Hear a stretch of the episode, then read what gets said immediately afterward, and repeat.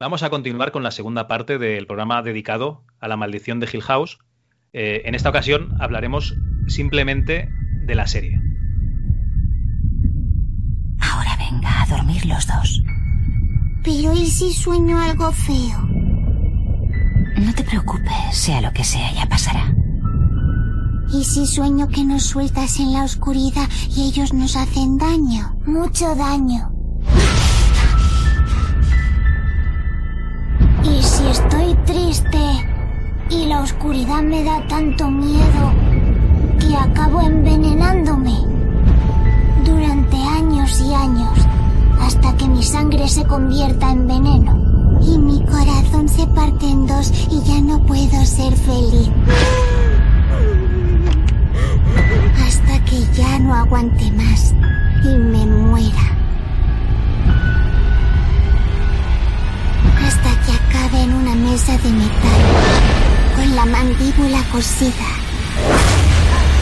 ¡Mamá!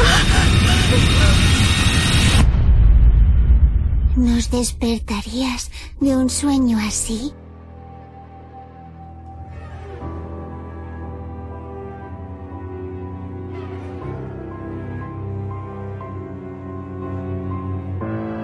estos sonidos sobrenaturales que se estaban escuchando mientras sonaba la canción, eh, yo creo que hay un espíritu aquí.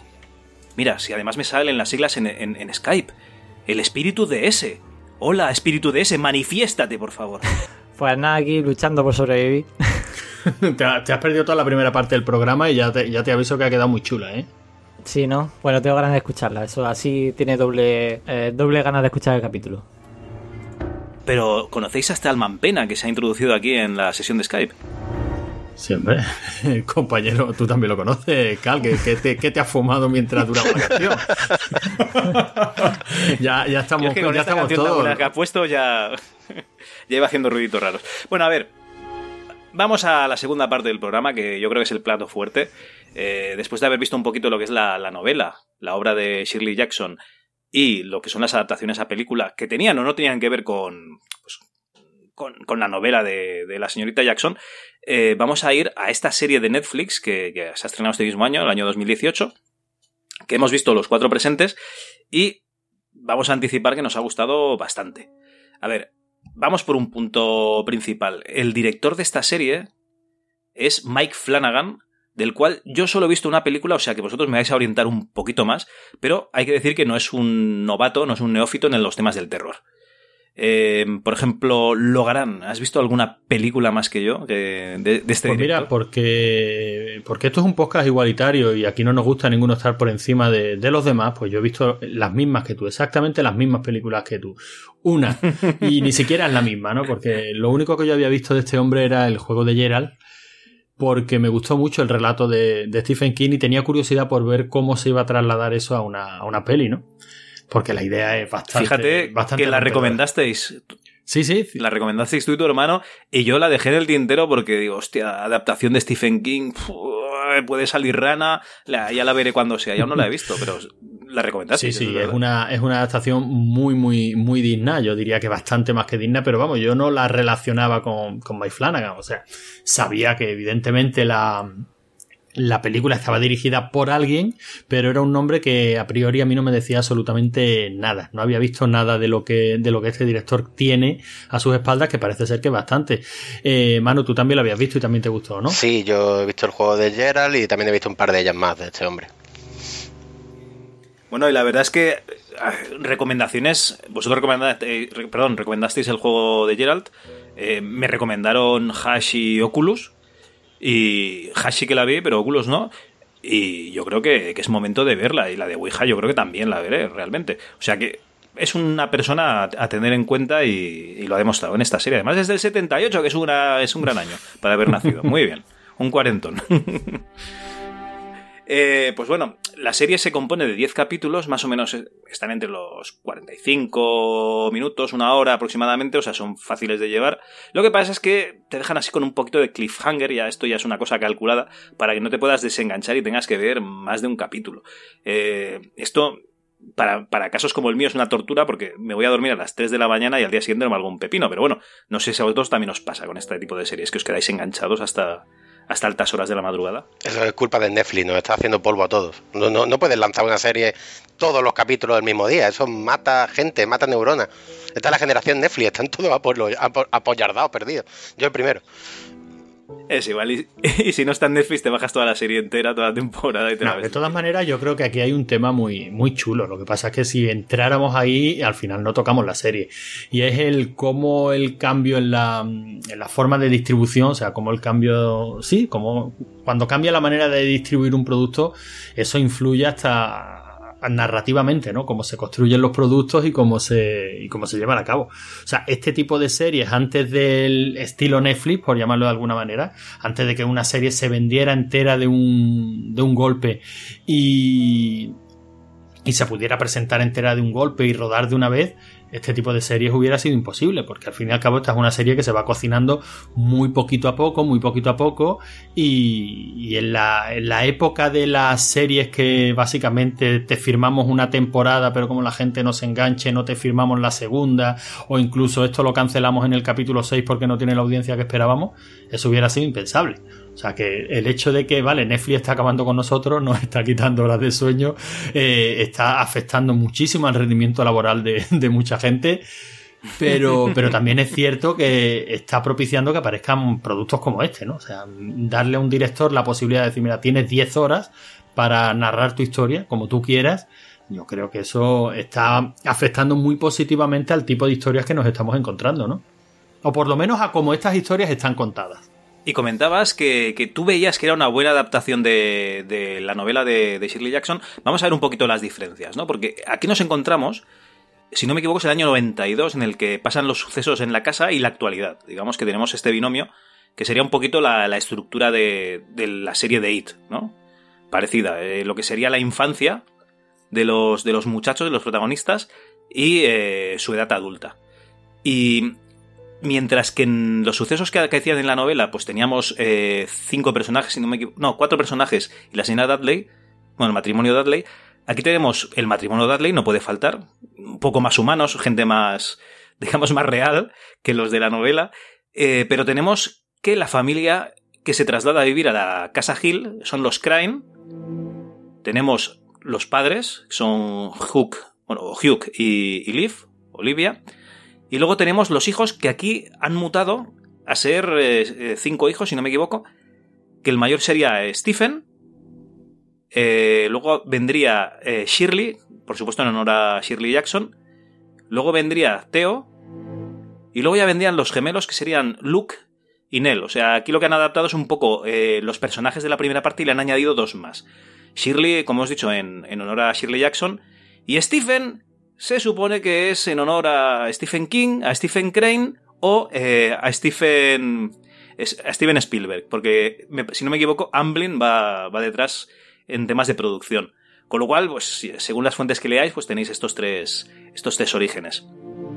Entonces tú comentas que es una buena, mm, digamos, adaptación. Aquí ya tenemos la primera divergencia. Bueno, vamos a ver, es que cuando yo comento que me parece una buena adaptación, en cierto modo me estoy agarrando también un poco a las palabras de Mike Flanagan cuando él dice que cree y que, o por lo menos eso han intentado respetar eh, lo más posible la esencia de, la novela, el espíritu de la novela. Evidentemente, si vamos a hablar de los hechos de la novela, no es una buena adaptación. Casi te diría que salvo haber cogido algunos detalles que se podrían interpretar como guiños, como la taza de las estrellas o, en fin, muchos detallitos, ¿no? Porque la, la serie está salpicada de detalles, de referencias, de frases que evidentemente hemos leído en la novela. Pero los hechos no tienen absolutamente nada que ver o sea, nada que ver, este es otro, este es otro rollo. Pero sin embargo, yo sí estoy de acuerdo en que se respeta bastante la esencia de la, de la novela. O sea, ese, ese tono en el que no terminan de dejar muy claro si, si es Steven el que tiene razón cuando dice que lo que ahí subyace es una enfermedad mental que afecta a toda la familia pero que ahí no está pasando nada sobrenatural, o es, o es el padre, ¿no? El que dice que, que no, que de, ninguna de las maneras la casa es una presencia maligna que los ha impregnado a todos por el, por el breve tiempo que pasaron allí y que los va persiguiendo a lo largo de toda su vida, ¿no? Esa dualidad yo creo que también está en la novela, el no saber exactamente qué es lo que está pasando en cada momento. Y a eso me refiero. Uy, yo no estoy nada, nada pero nada de acuerdo. Me, parece bien. Yo, yo, yo aquí veo el elemento sobrenatural mucho más que en la novela. Bueno, la diferencia también principal es que aquí no hay ningún tipo de experimento para, digamos, conocer si hay algo sobrenatural o estudios de- del sueño que en realidad son estudios del miedo. No, aquí lo que hay es un matrimonio con sus cinco hijos que lo que quieren es eh, conseguir, digamos, arreglar la casa Gil, venderla por una pasta, eh, estilo Reformas Express, y, y conseguir construirse la casa que ellos sí que desean en realidad. Y aquí hay una cosa muy interesante que es que a lo largo de la serie se nos demuestra que lo, perdón, que la mujer, Olivia Crane, es, yo para mí es una bruja, porque dice que desciende de una familia de brujas, porque su abuela también era sensitiva, sus hijos también serán sensitivos, y esto a mí me recuerda un poquito a lo que, a lo que se hablaba en, en Jóvenes y Brujas, que, que, digamos, o, o en Elvira, Mistress of the Dark, que digamos que la- esos poderes, esa sensibilidad pasan eh, a través de la línea genética. Bueno, pues yo pienso que los poderes de la niña, de, o que vienen de parte de la familia y tal, y otro par de cosas más que tiene la serie son recursos, aquí va mi primera pollita de la serie, un poco artificiosos que nos sacan de lo que venía a ser el, el texto original. O sea, digamos, si esto es una adaptación de la, de la novela de Shirley Jackson, deberían haber seguido, bajo mi punto de vista, con el rollo de no saber si pensar si es una locura, que lo lleva muy bien parte de la serie, o si realmente hay poderes sobrenaturales, si hay fantasmas y tal. Eso se va al traste directamente desde que el punto y hora en que Cío tiene poderes. Porque ya no solo la casa, la casa lo puede achacar a una histeria colectiva, como ocurría en la película o en la novela original, pero ya fuera se van viendo cosas de que sí, de que esto es una historia de fantasmas y punto. Entonces como que pierden la parte de que ya puede ser un punto de locura. No, no, no, lo siento, pero si estuviera menos de acuerdo tendría que cambiar de planeta. O sea, en la, en la novela precisamente, luego. en la novela precisamente eh, el profesor Montag lo que hace es mm, reunir a gente que objetivamente tiene capacidades extraordinarias. O por lo menos todo el objetivo que pueda ser tratándose de este tipo de, de casos, ¿no? O sea, Sí, bueno, hay que tener en cuenta que la capacidad extraordinaria de Eleanor era Sí, que le cayó. Sí, piedra bueno, en la casa. llovieron piedras en su casa, pero la capacidad extraordinaria de Cío precisamente era una percepción extrasensorial muy, muy, muy elevada. O sea, creo que en la, en la novela mencionan que había acertado 19 de las 20 tarjetas del test este, que nunca sé cómo se llama, pero bueno, para que los oyentes se sitúen es el que, el que hacían en Casa Fantasma, Sí, ¿no? pero, Y cuando no acertaba. pero en algún momento utilizaba sus poderes, por así decirlo. Es que Cío aquí en la serie es una superheroína. Sí, sí, lo, sí, los, En la sí los novela- utilizaba. en la novela tiene empatía Tiene una empatía muy elevada y parece que sabe o que percibe lo que está sintiendo Nelly. O sea, eso no está sacado de la manga eh, para la serie. No, no, eso yo lo veo bien llevado mm, mm, con la gente. Lo de tocar cosas ya sí que es eh, Bueno, pero evidentemente ya, entiendo que no vamos a hacer o no vamos a pedir una adaptación literal. O sea, no sé, me parecería absurdo. Y todos los productos audiovisuales que luego hemos visto derivados de la novela, en algún momento dado el director de ese producto ha, ha tomado mm, partido. Digamos que Shirley Jackson dejó las cartas sobre la mesa y luego cada uno de los productos han tomado partido. Casi todos han tomado partido por la explicación sobrenatural, porque yo creo que también cinematográficamente es la más atractiva, ¿no? Sí, el problema que veo es que en la serie podían haber dejado el punto de que, de que, pe- de que tú pensaras si era todo locura o realmente había un elemento sobrenatural. Y con dos o tres cositas que te muestran, una de ellas, yo creo que son los superpoderes de Cío, que no me estoy metiendo con Cío, me parece el mejor personaje de la serie, además con diferencia. Sobre todo de niña y de adulta. De niña me parece la mejor actriz que sale en la serie. Sí, sí, de niña está, está espectacular. Pero que con eso y un par de detallitos más, que si lo comentaremos más adelante porque son importantes, creo que eso, ya hay un punto en el que tú te olvidas de, ¿pueden estar locos? No, no están locos en ningún momento. O sea, ocurren cosas que ya no están locos. Ya te lo demuestra la serie. Y me da pena porque podría haber tenido esa ambivalencia y como comentaba antes Carl cuando estábamos hablando de las películas y la serie y demás, ser desafío total. O sea, de, tú quédate con la interpretación que tú quieras y no se ha perdido. O sea, ya esto es una historia de fantasma con happy ending. Y es por temas artificiosos de acabar a la manera de Hollywood. Todo tampoco se pierde, ¿no? O sea, yo creo que todo no te lo llegan a explicar. Tampoco, ¿no? No, no sé cómo lo veis vosotros, ¿no? No, no, no se pierde. Simplemente es, es un universo completamente diferente. Han adaptado y han puesto los elementos. Pero, es- pero es un universo, exacto, pero es un universo muy diferente, eh, pero sigue siendo tremendamente ambiguo. O sea, yo te, yo he visto la serie dos ver. veces. Tenéis que tener, tenéis que tener en cuenta que la película es del 63. Esto es una adaptación en la que nos ponen, nos sitúan en el 92. ¿Por qué en el 92? Porque supongo que primero para intentar aparentar la edad de los actores. Eso, él iba a comentar eso. Eso lo honra muchísimo. Una cosa que os tengo que comentar.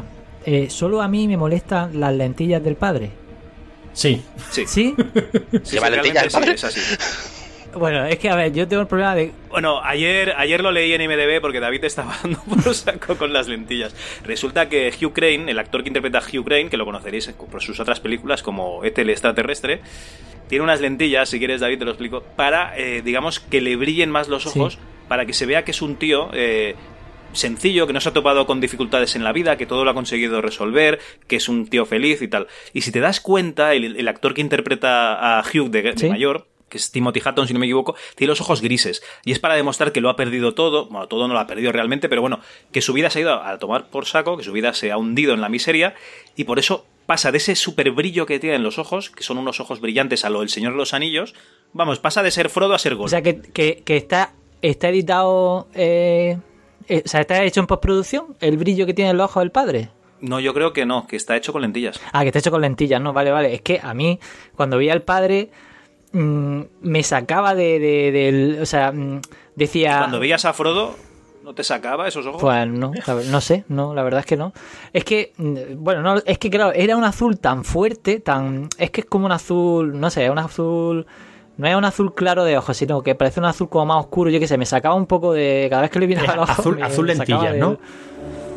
Claro, o sea, como Sí. la- es que cantan azul demasiado. lentillas sobre ojos azules, porque si fuese azul lentillas sobre ojos marrones. La verdad es que después de que David nos lo comentara, y yo he visto la serie de segunda, que ya es algo que hay que decir, yo creo que nunca he visto una serie dos veces seguidas, eh, y además en tan poco tiempo. Y no, po- y no con el ánimo de, de grabar el programa, que también, sino porque me gustó tanto la primera que le dije a mi mujer, tú esta la tienes que ver conmigo y a mí no me importa volver a verla ya.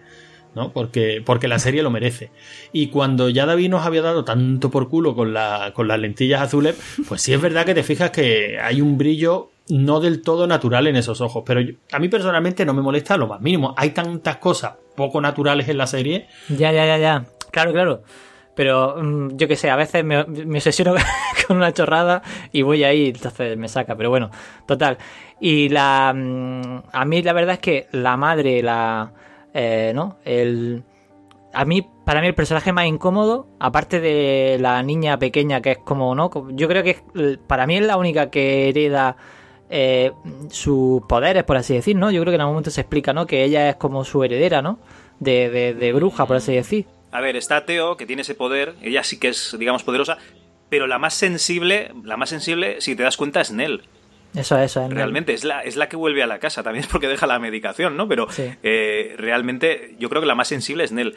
Y te estás dejando al personaje más incómodo, que el es el joven Luke. Sí, no, no. es que ese no eh, puede. Luke en general y el joven Luke. A ver, es el tío que más fantasmas ve en la casa, pero si os dais cuenta, con esas gafas de culo de botella.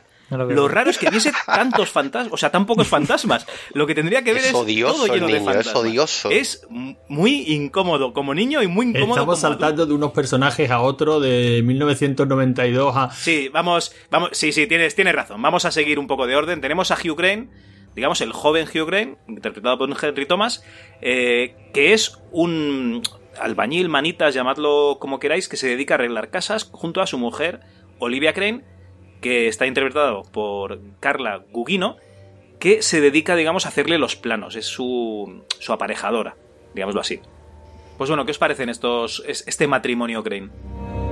Bueno, pues a mí te diría que el padre me resulta un poco incómodo en todos los aspectos de primero cuando es joven, porque yo lo que hubiera hecho sería coger la familia de allí y sacarla, o sea, directamente. Me da igual que te estés jugando tu futuro laboral. Hay un capítulo. Si podemos empezar ya con destripes o. Pues en el capítulo sexto, o con después de lo que ocurre ahí, coge a tu familia y vete. O sea, directamente. Y no le digas a tu mujer vete a partir de ese capítulo, no, cógela y vete. Tú con los niños. Eso es lo primero. Y de adulto, De hecho, Sí. hay una opción. Perdona, es que justamente ayer por la noche vi el 6 y el 7 otra vez. Y hay otra opción que es muy fácil. Eh, en esos capítulos, si no me equivoco, el, el señor Dudley le explica que ellos no se quedan por la noche porque se les Sí. iba la olla. Pues coges tú, te vas al motel, ya sé que es un desembolso, pero bueno. Y vives de día y te vas de sea, noche. tío, pero sal de ahí. O sea, es que eso pasa en muchas historias de fantasmas, tal, no es la primera. Cuando ocurren ese tipo de cosas, vete. Me recordaba a lo típico de los slashers de están matando a todo el pueblo, celebremos una orgía. No, iros, o sea, lo están matando. Bueno, eso es el señor Hugh Crane. Y, y de mayor también me pone un poco incómodo, pero es por la expresividad del actor, que lo veo una piedra. Y yo creo que le pega, le pega el papel, pero es que no mueve, no mueve la boca, no mueve los labios, no, o sea, no, no interpreta, ¿no? Da la sensación de que es un palo. Pero bueno, que yo entiendo que le pega. Ten le en pega. cuenta que, que tiene que, que tiene que tomar decisiones consensuadas con, con su yo interno que, que luego de- hablaremos Sí, de quién es. también tiene su parte de... Y luego la señora Crane, que era Olivia, ¿no? Olivia, sí. Aparte de que me parece un bellezón de mujer, que esa era espectro de seda en Watchmen, por cierto. Eh, ese me encanta ese personaje. Me encanta porque parece... Él es, digamos que es el Nelly de esta serie. No la Nelly joven. Bueno, es. Sí, sí, sí, correcto. Es, es digamos, es Jack Nicholson sí, en el resplandor. joder, sí, pero sí. más quisiera Jack Nicholson haber tenido la progresión que tiene esta mujer a la hora de actuar. O sea, porque Jack Nicholson está loco del minuto uno. Ella se le va notando el deterioro físico y mental, se le va yendo la pinta. Pero eso no es culpa, no es culpa de, de Jack no, Nicholson. bueno, sí, ya, evidentemente. Está- tal y como estaba, tal y como estaba plan- plan- planteada, ¿no? Planificada esa película. De todas maneras, yo creo que ya que hemos, hemos empezado con el matrimonio Crane, que a mí, para mí los dos, los dos personajes y los dos actores está- están estupendos. Yo me los creo tanto de joven eh, a él, porque a ella no, a ella no la conocemos de, de mayor, por- porque muere, vamos, básicamente. La, la serie sabemos que la estamos spoileando, ¿no? Completamente. Pero yo me los creo. Me, Es lo que tiene, ¿no? Me los creo totalmente. Yo creo que la relación de un matrimonio que lleva 20 años juntos y tal. Y creo que aquí está una de las fortalezas de la, de la serie, ¿no? Que es eh, como llegas a creerte los personajes, las interrelaciones eh, entre ellos y lo que te llegan a tocar. Por lo menos a mí, que seré un sensiblero, ¿no?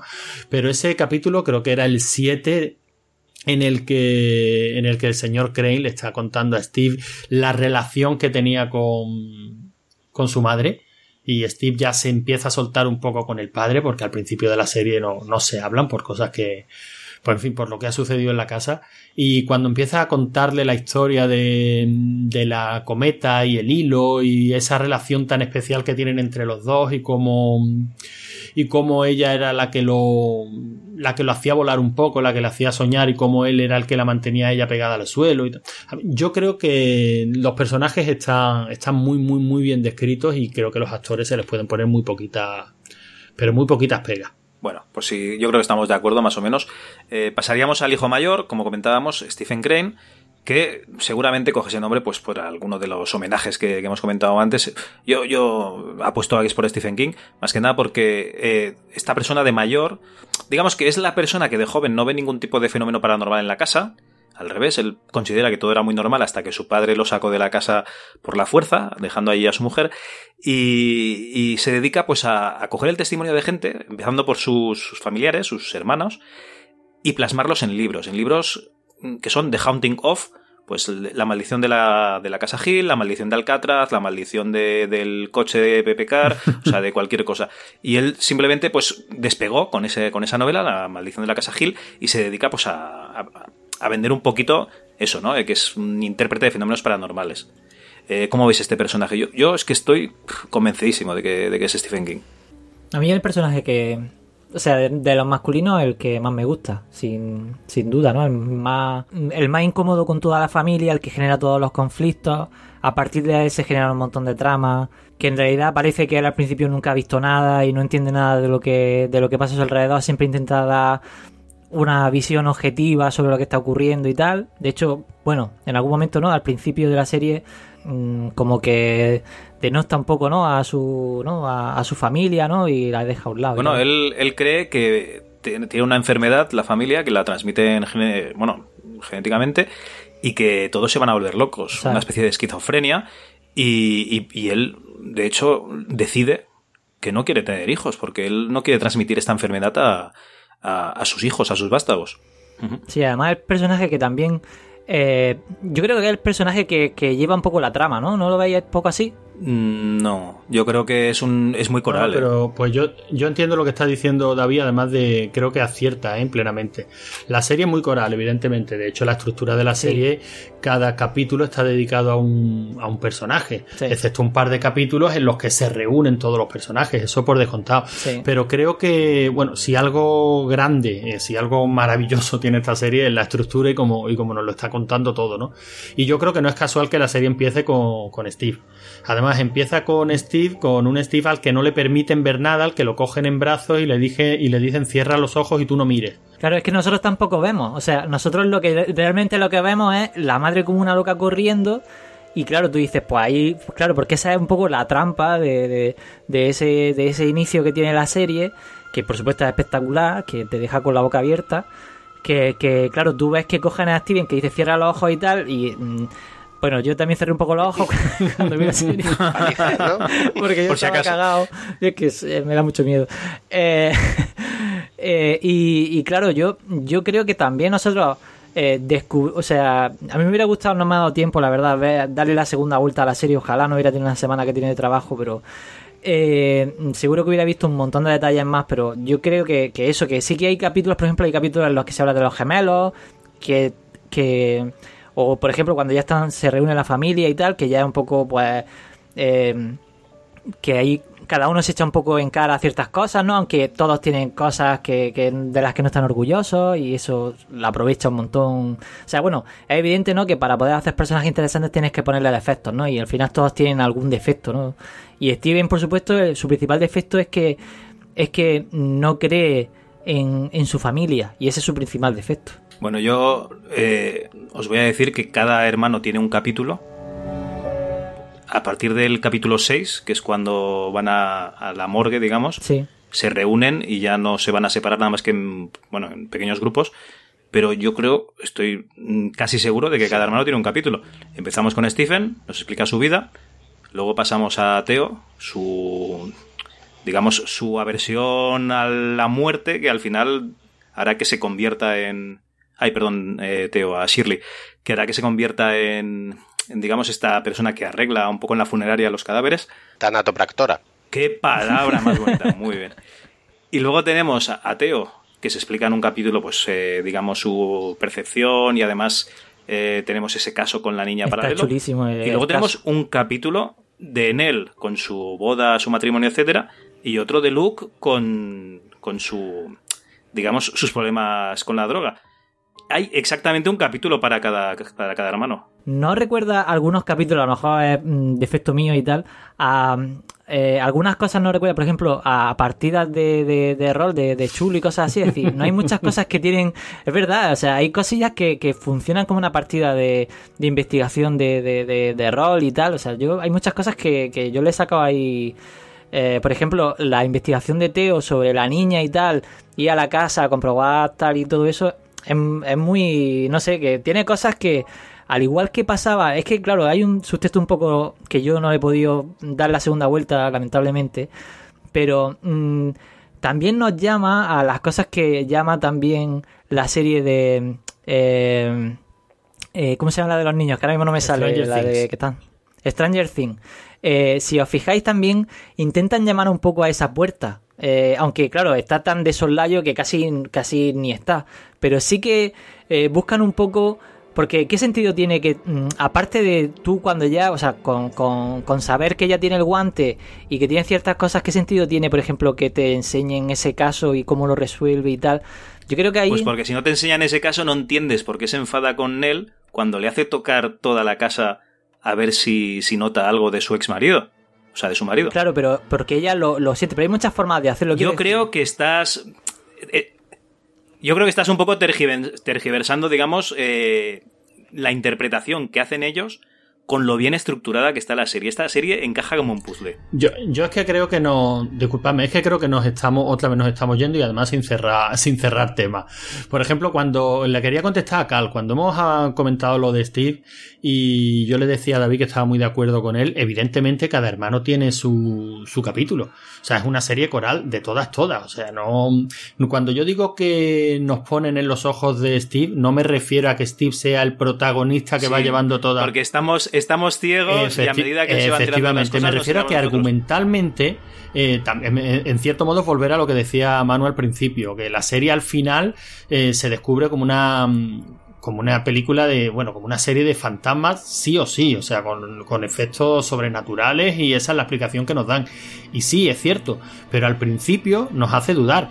Al principio nos ponen los ojos de Steve y al principio nos ponen un capítulo en el que Steve se dedica a dar explicaciones razonables a fenómenos supuestamente paranormales. Ese es su trabajo. Cuando va a dormir a esa casa y cuando le, explica a esta señora que ella no ve en ningún momento a su marido que cuando abre la boca suena un claxon. Y por eso Steven, estoy seguro también de que está basado en Stephen King, como dice Cal, porque si os dais cuenta es una fusilada del personaje de 1408 del cuento corto de, de Stephen King. Efe- efectivamente. Entonces, claro, yo creo que la serie, cuando yo digo que Steve es un poco el, el faro que nos va guiando por toda la serie, no que sea el personaje que, que va orquestando toda la narración, pero sí el, Sino que es el más escéptico. es el digamos, que identifica, el que representa un poco al espectador, lo que quieren hacer con el espectador. Que el espectador empiece la serie dudando de qué tipo de serie va a ver, si realmente vamos a ver una serie, una serie que vaya más por los terrenos de la investigación paranormal y del escepticismo y de ver, bueno, esta gente se volvió loca, hasta que llega ese capítulo que para mí es mágico, la conversación en el coche de Steve con el padre, que parece algo trivial, pero en el que Steve va abriendo los ojos y tú como espectador vas abriendo los ojos también, o sea,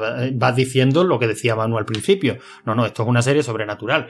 Joder, este se ha pasado dos meses de un verano jugando en una casa del árbol que no existía. O sea, entonces, eh, eh, Sí, bueno, no vayamos, no vayamos pero es a lo que voy. Y luego contestándole a, a David con el, con el capítulo de, de Teo, aunque tú también se lo estabas diciendo, por supuesto que es necesario esa investigación, porque es que es lo que nos permite conocer a, a- a Teo. Sí, pero hay, hay muchas formas de hacerlo y a mí me resulta muy curioso que en una serie paranormal, bueno, que intenta contarte una cosa paranormal, que pudieran usar el drama, el miedo y el terror, te pongan una investigación que realmente ella no es investigadora, ella es una psicóloga. Entonces, no sé si me entendéis por dónde quiero ir. O sea, Bueno, ella es psicóloga, ella es psicóloga, pero no utiliza la psicología para nada, porque date cuenta de cómo, de cómo interactúa con sus hermanos. Ella se sacó el doctorado para ejercer de psicóloga. Una no superheroína. utiliza lo que ha aprendido. Sí, sí, exacto. Ella sí, sí, hace, ella, exactamente, utiliza ella su utiliza poder. su poder, Sí, sí, ella sí, no sí. utiliza sus conocimientos. Lo que pasa es que necesitaba el papel firmado. Claro, pero me refiero, pero ella trabaja de psicóloga y cuando está con la niña, su trabajo es intentar, digamos, o sea, que hubiera hecho un psicólogo normal como ella, ella muchas veces reniega de los psicólogos, te dice, te van a dar droga o no sé qué, no sé cuánto, y ella lo que intenta es, cuando ve que el caso tiene tal, dice, dame las manos y tal. Entonces, Exacto, que es lo primero que hace, le da las manos. Por eso digo que... Ujú. que- ¿Para qué? Para acabar con el caso directamente. Claro, pero por- para saber si de ver- porque ella tiene dudas de si de verdad está viendo un fantasma, porque bueno, yo creo que no, ahí está un poco la cosa, ¿no? De si de verdad ella ve un fantasma o eh, es otra cosa. Entonces, de hecho, ella va a la casa, yo creo, mi opinión es que va buscando un fantasma. Mm, No, No, no, no, en absoluto. No, ella, ve, ella ve que la niña está en un búnker. Ella, aparte de, de sentir lo que pasó, sí. interioriza sentimientos. Si te das cuenta, cuando está en la funeraria, no quiere que le toquen sus hermanos. Dice, Cuando lo van a recoger del suelo, dicen, no me toquéis, ya tengo bastante con mi dolor, no quiero también el vuestro. Sí. Porque ella además interioriza esos sentimientos de la otra gente. Y claro, ella interioriza ese sentimiento que ha creado la niña. Joder, es que nos estamos anticipando un montón. Ella está interiorizando sentimientos, eh, David. Pero ¿por qué no estamos adelantando si estamos hablando del principio de los... Porque toca Shirley. Estábamos hablando de todos los hermanos. Porque toca a Shirley, exactamente. Pero Shirley es la que tiene, digamos, la introducción más corta, ¿no? Porque es la que nos... Shirley es la odiosa, sí. es la- Shirley es la borde. No, pero a mí, a- pero a mí no Bueno, me parece pues, tan Uy, a odiosa, mí ¿eh? sí, muchísimo. Me parece A insufrible no el me- personaje. Eh, no, no es. No es eh, odiosa, es eh, hipócrita, sería la palabra, a lo mejor. Pero bueno, eso ya lo veremos un poquito más adelante. Pues bueno, eh, después de Stephen, eh, la siguiente hermana, la, en- por edad, sería Shirley Crane. Que esta hermana lo que tiene, digamos, es eh, una versión a la muerte que le viene por, por un, un problemita que tuvo con unos gatitos en la casa, ¿no? Qué más rollo de escena, por Dios. Eh, Shirley adopta una camada de gatitos recién nacidos, de- son cinco creo que son, y los cuida con mucho cariño, los quiere muchísimo y tal, y empiezan a morirse los gatos, uno, por uno. Si primero se muere el primero, eh, lo coge, creo que era recordar que el primero era el que le hacían el entierro, ¿verdad? Sí. coge y la madre para darle una alegría, para demostrarle que la muerte puede ser bella y tal, o no sé por qué, porque la verdad es que no sé por qué le hace eso, ente- coge al gatito, lo adorna en una caja muy mona y lo entierra. Y entonces viene uno de los sustos más desagradables a mí, que soy un amante de los gatos además, pues imaginaros que el gato como que coge vida y se gira para la niña, como que como a ver, acabaría la boca, ¿no? No me acuerdo lo que le hacía el gato, pero que ella lo... Ahí salía un bicho. No, eso era el siguiente, ¿no? Es que le pasaba la... Ah, sí, ese era el siguiente. Yo no- es que no he mirado. Ese Creo no que miré. sí, es, re- es que creo que la pasaban con dos gatos. Uno que tenía como una visión de que el gato como que volvía a la vida, como que abría los ojos raros, y otro se ponía, no, está vivo, se mueve, y empezaba como a, ay Dios mío, es que me acuerdo de la escena, esa escena está logradísima. Y empezaba como a intentar reanimar al gato, está vivo, miradlo, se mueve, y lo que el gato abría la boca y le salía un bicho. Entonces por eso se estaba moviendo, porque había un bicho devorándole las entrañas. Y sí, de eso la Shirley la deja un poco tocada, y, y eso sumado a otra escena relacionada con la muerte hace que se dedique a hacer tanatopractora, cosa que le viene muy bien a una persona que ha crecido en una casa llena de fantasmas. Esto sería, digamos, el personaje de Shirley. Es un- una persona que ostenta una funeraria, la funeraria Harris, si no me equivoco, junto a su marido y sus hijos. Y luego vendría Theodora Crane, de la que hemos hablado mucho, que es la chica que tiene pues esa, esa empatía y esos poderes de que cuando toca algo con la mano, pues siente lo que pasa y además interioriza esos sentimientos. Y luego ya, si queréis, vamos a por los gemelos, que hemos hablado menos de ellos. Serían Luke y Nell. Empezamos por Luke, que digamos que eh, de pequeño, por culpa de esas gafas horribles o de, las visiones que tuvo, pues tiene un pequeño problema con, las drogas, ¿no? Con la heroína. Bueno, yo creo que el problema que tiene Luke con la, con la droga lo explican también bastante bien a, eh, a lo largo de la serie, ¿no? O sea, básicamente, además creo que lo llega a decir él, ¿no? Que se metió en las drogas para, para olvidar todos los problemas, o sea, todos esos fantasmas que lo persiguieron de niño, la muerte de la madre, eh, y, se metió en la droga precisamente porque cuando estaba colocado no pensaba en todo ello pero cuando dejaba la droga todo ello volvía, ¿no? Y, tenía que volver a colocarse, en fin, él, él- él lo cuenta directamente, que esos son, su, esos son sus problemas y ese es el origen de su adicción. Y, hombre, aunque para vosotros es el personaje más odioso, Yo, sinceramente, me, me he saltado los trozos de la clínica de desintoxicación. O sea, de perdón, de desintoxicación. Directamente me los he saltado, ¿eh? a mí me parece muy, muy interesante todo lo que pasa con, con Luz, me parece, porque al fin y al cabo mm, hay una cosa que me gusta mucho de la serie, aunque sea volver un poquito a Steve, pero pero creo que hace falta, ¿no? Porque cuando Steve está hablando con esta señora, el primer caso, el primer capítulo, y se sincera con ella, le dice casi al principio del capítulo que él nunca ha visto un fantasma, que todas esas historias que cuentan en sus libros son eh, fantasmas que han visto otros y que a él se, se las cuentan, ¿no? Y al final del capítulo le dice, bueno, le dije que nunca había visto un fantasma, pero le mentí. He visto muchos. Pero los fantasmas que yo veo pues son la culpa, los deseos, la envidia, el miedo, el, la vergüenza. Y esos son los fantasmas que nos persiguen. Y a mí me encantó, bueno, ya digo que lo mejor de esta serie es la estructura y el guion, porque luego cuando nos va presentando a los hermanos, cada uno de ellos tiene un fantasma que representa todo esto que ha dicho Steve en el primer capítulo, ¿no? O sea, hemos pasado por, Chi, por Shirley un poquillo así de, puntillas. Ella se hizo tanato, tanatopractora no porque fuera lo mejor, porque para una persona que ha tenido una experiencia tan traumática en su vida, sino porque era una manera de, de enfrentarse a esa experiencia traumática. O sea, ella mm, digamos que para ella fue un descubrimiento cuando este el tanatopractor que la lleva a ella de niña cogida de la mano para que se pueda despedir de su madre que está en que está en el ataúd se lo, se lo explica, le dice, sí, yo la he arreglado. Y Shirley se queda un poco como diciendo, ah, pero esto se puede arreglar. Es como una forma de decir, hay alguna, hay una manera de enfrentarse a la muerte, hay una forma de hacerla más llevadera, de hacerla por lo menos eh, soportable. Y por eso se hace tanatopractora, ¿no? Yo creo que eso está muy bien representado en el personaje. Pero Shirley ve un fantasma. Lo está viendo continuamente, prácticamente en todos los capítulos en los que a ella se le dan 10 minutos, pues allí sentado en un sofá aparece un tío con una copa de whisky que brinda, ¿no? Pero eso no es un fantasma, eso sería motivo de debate, ¿eh? Eso no es un fantasma. Está sentado en cualquier sitio, eh, como si fuese una barra de bares. Te llama mucho la atención. Está sentado en, en una camilla de. ¿Cómo habéis dicho que se llama? Tanatopractora. ¿Tú no has visto a mi chica? Joder, qué complicado. Sí, es cierto, es verdad. Bueno, sí, lo- a ver, la serie es muy tramposa. Lo que comenta Manu es porque esta persona no es un fantasma, pero es que realmente la serie es muy, muy, muy tramposa y lo, y lo diremos un poquito más adelante. Eh, y luego la, el- la siguiente sería Nell, que es la gemela, bueno, la melliza de, de Luke, y ellos dos tienen, comparten una conexión. Ellos dos siempre tienen que estar unidos y digamos que, que lo explica un poquito Nell en alguno de los capítulos y Luke también lo explicará después. Y bueno, Nell, eh, digamos que está un poquito ahí borderline, está es, es la que más tocada se quedó de la casa, aunque realmente era la más pequeña cuando, cuando estaba ahí en la casa. Por eso era más sensible, se supone. Bueno, pero tenía la misma edad que, que Luke, ¿no? Pero Luke, como son los dos gemelos, yo creo que los dos a lo mejor tenían quizá el mismo don.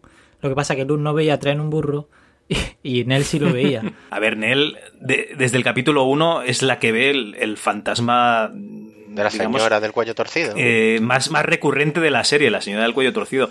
O sea, ya no se empieza la serie con Nell acojonada gritando porque ha visto un fantasma, que nosotros también lo vemos eh, en varias ocasiones. Entonces, aparte de sensible, pues, pues es que estaría un poco traumatizada por, por esta presencia. Pero bueno, ya hemos visto, si queréis, ya hemos repasado los, los hermanos y faltaría el matrimonio Dudley que haría un papel similar, son los cuidadores de la casa, eh, nunca se quedan tras eh, anochecer en la oscuridad, nadie podrá oír vuestros gritos y viven en, en su casa. Eh, vamos a empezar un poquito con la serie. Desde el principio, el perdón, el primer capítulo nos presentaban a Steven y ya nos sitúan en la, en la casa en el año 92 con ese suceso paranormal, que es la señora del cuello torcido, como comentaba Manu, presentándose ante Nell. Esta será una- un fantasma recurrente. Eh, Nell eh, compartirá habitación con, con Luke, los otros hermanos tendrán una habitación sola, los padres también tendrán su propia habitación. Y bueno, ¿qué queréis empezar a comentar desde el principio? Eh, lo curioso de este primer capítulo es como estamos continuamente volviendo a él a lo largo de luego los 10 capítulos de la, de la serie. Que ya digo que a mí es lo que más me ha gustado de la, de la serie, que es la forma en la que está, en la que está contada, ¿no? La serie me recuerda, pues, no sé, no sé si recordáis eh, estos programas que había infantiles en los 80. Había un tío, nunca me acuerdo del nombre, que dibujaba muy bien. Dibujaba siempre a rotulador negro y había una sección del programa que era el tío, pues, haciendo un dibujo pero tú no veías, mu- no veías muy bien cuál era ese dibujo hasta el final. Porque el tío parecía que iba soltando trazos aquí y allí eh, que luego al final tenían un sentido, ¿no? Y esta serie hace algo parecido. O sea, nosotros estamos. Esta escena de- del principio en la que Nell ve a la señora del cuello torcido, volvemos a ella en un par de ocasiones a lo largo de la serie. Pero eh, cada vez que volvemos a ella, vemos un poquito por delante y un poquito por detrás. Parece que se. Tenemos más Efectivamente, información, parece sí. que vamos abriendo el cuadro y que cada vez vemos más, eh, más de la escena. La vemos alargada por delante, por detrás, hasta que al final de la serie prácticamente ya hemos visto todo lo que nos han querido contar. Esa forma de contar la, de contar la historia me parece fabuloso, me parece uno de los grandes logros de la, de la serie, ¿no? El hecho de esa información, el- decimos que la serie es tramposa, bueno, decís que la serie es tramposa, Es muy Uy, tramposa. sí, sí, no, no. Y luego, y, lo- y luego, y luego te comentaré mis puntos de vista que creo que Manu también. Pero muchas de esas trampas realmente no, no son tales. O sea, nosotros en este, en este primer No, no, no, capítulo. No, no, no la serie. La serie. La serie no es que sea tramposa. Las normas que te dice que hay en la serie. O, o que tú intuyes que hay en la serie. No son. eh, No son consistentes, ese es el problema que yo le veo. Correcto, con lo cual es lo que te hace creer que son tram- O sea, que es una serie tramposa. Luego las Sí. Claro, luego, luego, luego las, vamos, las vamos comentando, a ver hasta dónde llega su, su consistencia, sobre todo en, en el capítulo de La señora del cuello torcido, ¿no? Que, que ahí es donde creo que ya la serie mm, pone los huevos sobre la mesa y dice, y a partir de aquí créete lo que te dé la gana. claro. Hombre, a ver, yo en eso, en, en, en ese capítulo no le veo inconsistencias. Adelante. Bueno, el caso es que ya digo, lo que más me llama la atención de este primer capítulo es sobre todo eh, a posteriori. Cuando ya vista la serie veo como he vuelto a este primer capítulo en muchas ocasiones. Desde el capítulo 2 volvemos al primero, desde el 3 volvemos al primero y como cada, desde todos, ¿no? Y como cada vez vamos viendo más, más detalles de- del cuadro. Creo que es un capítulo en el que Steve, el capítulo está dedicado a él, queda un poquito desdibujado, pero porque, bueno, tiene que compartir el tiempo con con el resto de hermanos, a los que también nos presentan, aunque sean muy por encima, tienen que presentarnos, bueno, pues toda la situación, ¿no? Tiene, tenemos que saber en ese primer capítulo qué es lo que nos están contando, que es una familia, que esto se está narrando en dos periodos temporales diferentes, con lo cual a Steve, aunque este sea su capítulo, yo creo que se le, se le resta un poco de protagonismo. Pero bueno, yo creo que muy poquitas pegas se le puede poner, o sea, enganchar, engancha. Y tiene un cliffhanger maravilloso el capítulo, porque el final del capítulo es bestial. Sobre todo para mí que tuve la suerte de no leerme la sinopsis, porque eso es otra. O sea, la sinopsis te destripa. Sí, sí, sí. Te destripa el primer capítulo. La ah, bueno, el título, no la sinopsis, el título. El título, no, el, título, bueno, el, título, del primer capítulo es Steve ve un fantasma. Pero yo siempre pienso de que va a acabar viendo el fantasma de la señora, porque él va, recordemos, y vuelvo a lo de 1408, porque es que es clavado el personaje, a casa de una señora que dice que se le parece a su marido muerto. Y él lo achaca a cosas naturales que suceden dentro de la casa, la lluvia, las goteras y tal. Y al final del capítulo, porque estamos con destripes completamente, llega a su casa y se encuentra a su hermana pequeña allí, se van a hablar con ella como si tal cosa, recibe una llamada de teléfono y le dice, mira, que es que eh, Nelly ha muerto. Se gira y descubre que su hermana con la que había estado hablando no está y es el fantasma que ve. Pues la sinopsis... lo estás contando y se me están poniendo los pelos de punta. sí, la sinopsis no sé si es la oficial de, de la serie, pero una sinopsis que estoy seguro que la leí. Pone, el grupo de hermanos se reúnen tras el suicidio de su hermana pequeña y la leí después de ver el primer episodio, que dije yo, pero ¿cómo se puede ser tan hijo de puta? O sea, que le destripa el, eh, uno de los mejores momentos de la serie, pero yo me lo comí con patata. ¿Pero eso dónde la leí? Yo no sé si es en la wiki o no, pero te digo que en algún sitio, o si es la descripción oficial de Netflix, viene. Bueno, pues eh, tendríamos, digamos, este fantasma que se le aparece también a, a Steven. Nos introducen también un poco a Luke, que es eh, esa persona que nadie quiere ya en su vida porque porque les ha defraudado, siempre recae en la droga, le han tenido que dar dinero, les ha pegado el sablazo, etcétera. Bueno, es ese familiar que no queréis ver directamente. Y luego, pues Nelly, pues como comentas, que, ya se ha muerto en este primer capítulo eh, y se le aparece a Steven. Y por cierto, eh, hay un detalle también muy chulo, el de la hora. ¿Habéis fijado en cuando la hora en la que ah, muere? La 303, ¿no? Y cómo, sí, claro, y cómo usan el reloj cuando están en diferentes zonas horarias y tal, y para darte cuenta que ese es el momento en el que muere y o sea, esos detalles. Sí, esto pasa entre, entre Boston y la California. 303 es la hora de la bruja. Efectivamente. Es que tiene eh, es que tiene un montón de detalles. La verdad es que ya el primer capítulo te. Aunque por lo menos nosotros, el primer capítulo eh, no nos. No fue el que nos enganchó. O sea, necesitamos. Nosotros por lo menos necesitamos un par de capítulos más para ya. Ya empezó la enfermedad de que necesitábamos ver tres capítulos seguidos. Bueno, la serie. La serie hay que decir que tiene un ritmo lento, ¿eh? Entonces, claro, la historia se va a contar a lo largo de 10 capítulos, a lo largo de 10 horas y desde luego no es una serie Mm, rápida, o sea, que vaya directamente al turrón. Es cierto que esta acaba con un cliffhanger brutal. Porque casi hasta ese punto eh, tú no eres consciente de que estás viendo una serie de medio. Tienes un momento de inquietud, porque los tienes, ¿no? Pero toda la parte de Steve investigando el fantasma de esta señora, como es tan frío, en el sentido, sí, es tan, tan técnico, ¿no? Tú ves allí a, a Steve. Lo mira desde fuera, ¿no? Exacto. Sí, lo mira como desde sin ningún tipo de preocupación, colocando allí sus equipos, tal. Tú, ahí por lo menos yo no tenía inquietud, inquietud ninguno de que Steve se fuera a encontrar un fantasma. No sabía cuál era la explicación que iba, que iba a dar. Pero ya casi desde el primer capítulo uno relaciona miedo con, con la casa. O sea, parece. La inquietud está cuando vas a 1992. Sí. Y una cosa más, vosotros.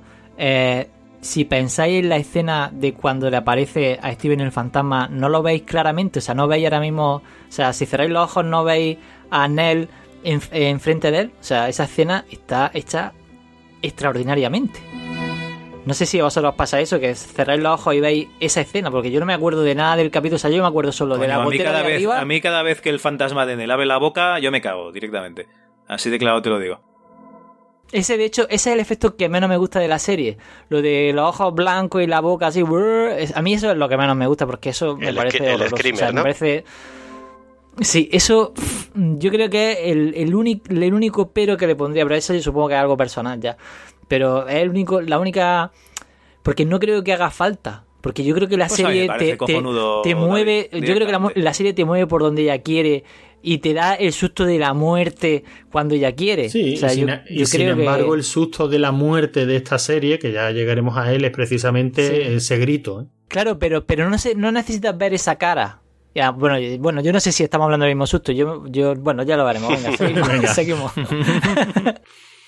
Bueno, eh, pasaríamos un poquito al, al segundo capítulo. No vamos a tampoco a decir la sinopsis Sí. de, de cada capítulo porque realmente ah, las historias se entrelazan tanto. Esta es la de Shirley, que no ¿no? hace falta. Sí. Bueno, eh, una cosa, una curiosidad, comentar que, que Mike Flanagan es el director de Oculus y en esta, en este primer capítulo saldría el, el espejo que salía en Oculus.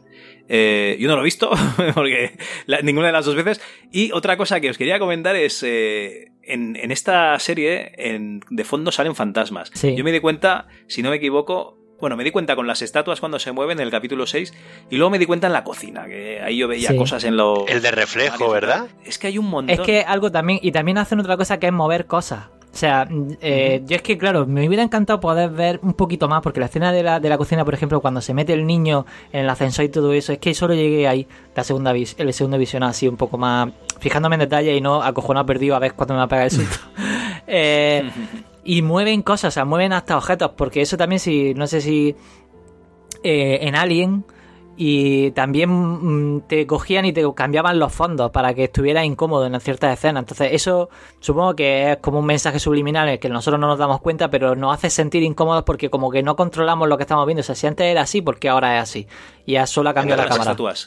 Yo con las estatuas solo las cambian una vez de orientación y en el capítulo 6 y yo las veo cambiadas todo el rato. ya. En el resplandor también lo hacía Stanley Kubrick y se, y se pasaba el eje, el eje por los cojones también para poner nervioso. La, se- la serie tiene un montón de detalles en ese sentido, pero la verdad es que creo que está muy bien traído. Yo no recuerdo en qué capítulo, pero hay una conversación entre dos personajes y En la cocina, ¿no? No recuerdo, ya digo el capítulo. Creo que eran eh, la conversación era entre Steve y el padre o entre Luke y el padre. El caso es que están hablando en primer plano y al rato de estar, de estar hablando, pero te estoy hablando que puedes estar asistiendo a la conversación 30, 35, 40 segundos y darte cuenta que en, eh, que en el fondo de la escena hay un fantasma. Por el aspecto debería ser la, la señora del cuello torcido, ¿no? Y de darte cuenta y de ponérsete toda la piel de gallina en el momento y decir, me cago en la puta, este fantasma lleva aquí desde que, desde que empezó el plano. y, lo, y- y lo he visto ¿Recordáis ahora. la escena Espectacular. ¿Recordáis la escena en la que tienen que, mm, digamos, eh, el padre se harta ya de las ratas que se supone que hay detrás de la pared y ya rompe la, la pared de ladrillos? Sí, sí. ¿Recordáis esa escena? Sí, sí, sí. Pues me pegó un susto porque hay una chica que hace de fantasma escondida en esa escena en tres eh, situaciones diferentes. Yo lo vi solo en una. Pero por lo que he leído está en tres sitios diferentes. No, no tuve tiempo ya luego de volver a, a revisionar el capítulo. Y, y- y cuando lo vi dije, me cago en la leche. Está ahí y no lo ves. Es que no lo ves. Por lo que comentan, a veces hay manos, hay algún miembro, pero no, Sí. No siempre son el fantasma. No, sí, sí, sí, ya digo, ese es un, bueno, es un juego que casi que te ofrece la serie, pero no creo que, o sea, no lo, lo interpreto como un simple juego, es decir, si te apetece volver a ver la serie, busca los fantasmas, ¿no? O sea, estos no son los logros de... No, son logros, me cago. Pero desde luego la inquietud sí que la, sí que la provocan. Sí que Sí. hacen que tú estés viendo la serie siempre con una sensación de eso, de inquietud, con- y, de, y de vez en cuando se te pone eso, la piel de gallina, y dices, ¿por qué? Pues a lo mejor inconscientemente has visto uno de esos fantasmas que están pululando por ahí detrás, y creo que a nivel de ambientación, eh, muy poco más se le puede pedirnos a esta serie, a ninguna. el hilo conductor de, de la serie será que Nell, después de ser ninguneada por todos sus hermanos, que nadie le coge el teléfono ni tiene tiempo de hablar con ella, pues decide ir a la casa otra vez porque su psicólogo, nos enteraremos más adelante de, que es su psicólogo el que le dice que se tiene que enfrentar a los miedos, eh, psicólogo interpretado por, por el actor que interpretaba a Luke en la versión del 63, pues va a la casa y, y fenece. No vemos, no vemos nada, no se nos, se nos dice que se ha suicidado, pero bueno, yo creo que ya intuimos un poco lo que ha pasado con ella eh, en la casa, sobre todo porque eh, me parece que es en ese capítulo o en el siguiente ya se muestra en la escalera con esa cuerda y le dice Olivia a su marido que va a haber un accidente si no, si no retira esa cuerda de la escalera. Sí, además, yo no sé si. eh, a mí lo que me pasó fue que. No sé si me salto algún capítulo o algo. eh, No pasa nada. eh, que mm, un poco antes de que, de que ocurriera que ella se suicida y aparece, ¿no? Y ya entonces te das cuenta de quién es la, la señora del cuello torcido, ¿no? Yo ya lo vi, o sea, yo dije, hostia, ya sé quién es la señora del cuello torcido. No sé si a vosotros Yo- pasó yo también. me lo comí que con papas. En el momento en que dicen que... No, en el momento en que dicen que se ha suicidado yo ya sabía. No, que yo no, yo. Yo me lo comí no, enterito. yo, yo me lo comí enterito y yo tengo que decir que ese final de capítulo, con esos frenazos Sí. en cada uno de los momentos de la vida Sí. del, de Nell para mí, o sea, son- Bueno, ese, ese capítulo entero. A mí, eso me, a mí eso me jodió un montón porque mi mujer se quedó blanca, mi mujer se quedó blanca y yo dije, bueno, Pero habría que detenerse a ese capítulo un poquito de la Shirley, la pobre. Madre mía del amor hermoso. O sea, es, que es lo que pasa a esa mujer. ¿eh? Tú Imaginaros vivir siempre con el recuerdo de estar rodeados de fantasmas o con uno en concreto que luego resulta que eres tu yo futuro, que se va a suicidar y aparece en todos los momentos íntimos de tu vida. Sí, sí, esto es interestelar. Esto es interestelar. Eh, la teoría de cuerdas está cuando Pero se le va- aparece. ¿Vamos entonces a este capítulo o vamos a seguir un poquito de.? Porque si nos metemos en este capítulo, nos metemos en este capítulo.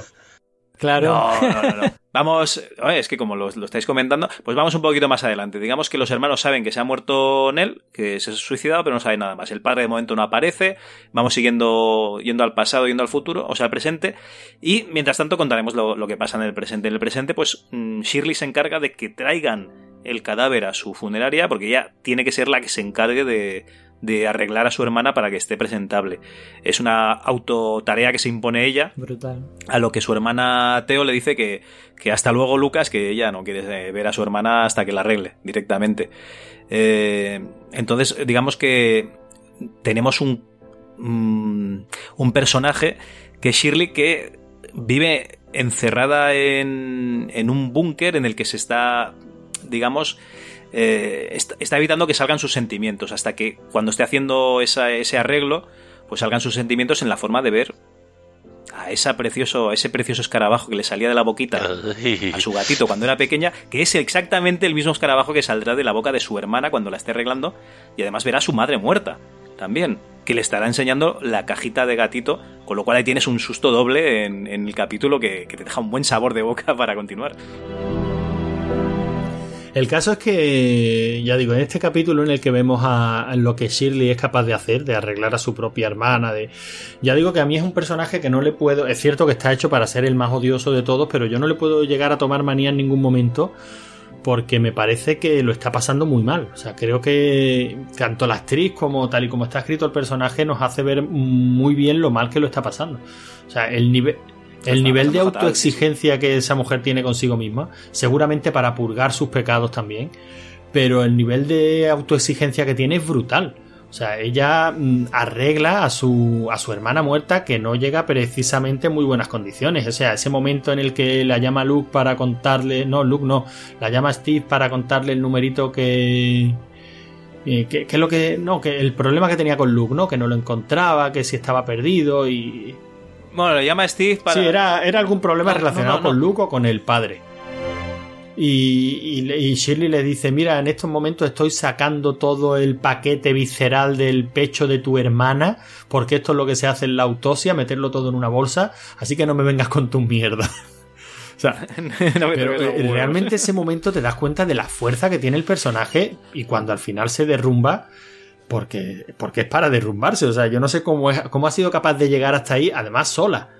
Sola porque no solo se está Sí, sí, sí. enfrentando a algo que tiene que ser durísimo para cualquiera, ¿no? Como lo que es decorar a tu... O sea, arreglar a tu propia hermana para su funeral. eh, sino que se está enfrentando pues a su marido que le dice que está haciendo la tonta, que eso, que no tiene por qué pasar por eso, a su hermana que, que también le dice que pasa, que no, que lo siente pero que no se puede enfrentar a eso y la deja sola, a sus hijos que van a preguntarle qué es lo que ha pasado con la tita Nelly, o sea, es un capítulo en el que continuamente a esa mujer le están dando pum, pum, pum, pum, y ella lo está aguantando todo. No, sí, el problema que veo yo de Shirley es el síndrome de Skyler de, de Breaking Bad. Si la actriz lo hace bien, el personaje se entiende, pero es que el personaje es odioso. O sea, es cortante, seco, es frío con ese pedazo de cielo que tiene de marido. Bueno, es borde. Pero es porque una no se puede borde. ser eh, duro, o sea, no se puede ser duro y justo como es este personaje, porque ella es dura y es justa, y encima ser simpática y caer bien. O sea, es que están dos polos opuestos. Tened en cuenta que Teo es igual de borde, lo que pasa es que como está buena se lo perdona. Bueno, buenas poco. No, yo creo que- Como un cajón que no cierra, le daba. sí. Yo creo que a Teo se la. A Teo se le perdona precisamente porque también tiene el momento que tiene Shirley aquí cuando está arreglando a la hermana. O sea, cuando nosotros. Yo cuando estaba viendo a Shirley maquillando a la hermana y ese flashback al momento en que la estaba maquillando para su boda. Joder, si es que mm, o, tienes un poquito de corazón o, o, o sea, es que te derrumba, dice, joder, qué putada. Y con, y con Teo nos pasa algo parecido. Cuando Teo se derrumba al final del capítulo con esta chica que parece que le gusta, la, la medio novieta que tiene durante todo el, el recorrido de la serie, que, que, Sí. que también la, la- la criatura aguanta carros y, ca- y carretones, no Teo, sino la novia, porque mira que es Ford de Teo. Pero cuando ella, pero, pero Uy, cuando ella se derrumba y le, y le y se lo cuenta, cuando se abre, las poquitas ocasiones en las que Teo se abre al personaje con el que está hablando y le cuenta, y le dice, pues fíjate el día que, de mierda que he tenido, o sea, que he descubierto que eh, había un hijo de puta abusando de una niña pequeña y, y- tú que lo sabes porque lo has visto con el personaje, sabes que no es que lo haya descubierto, es que lo ha vivido. O sea, el problema de Teo es que mm, siente lo que sienten aquellas, aquellas personas que la tocan o a quien la está ayudando. O sea, la tiene que dejar hecho polvo, claro, porque Teo cuando estaba tirada en ese sofá del sótano descubriendo, entre comillas, lo que le hacía el hijo de puta este a la niña pequeña, eh, ella lo estaba viviendo. Bueno, realmente esto sería exactamente lo que hacía el cuervo en la película cuando tocaba las cosas. Sí, es algo, es algo muy similar. Por eso digo que la serie abunda muy bien en explicarnos a los personajes y como lo justifica a todos también, a mí me cuesta mucho trabajo tomarle manía a Shirley. Entiendo que es un personaje borde, entiendo que es el más odioso de todos, pero personalmente no, no puedo, no puedo llegar a tomarle manía. Bueno, eh, en este capítulo, bueno, en este capítulo, ya paso de capítulos. eh, ahora nos enteramos también de que Theo es abiertamente eh, lesbiana. Buenísima la cena. Cuando lo descubre la familia, es buenísima la cena.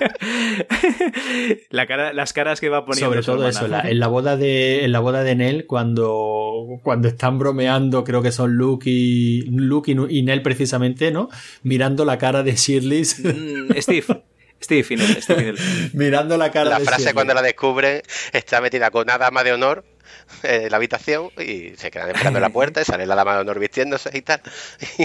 Y, sale Cío y le dicen, no lo sabíamos que era que te gustaba eso. Y dice, ¿el qué? Las damas de honor. Y me hace muchísima gracia. Es muy bueno, muy bueno. Y le dice eh, Stefanel, solo le ha costado 10 minutos. Y dicen él, sí, 30 años. 30 o algo años, sí.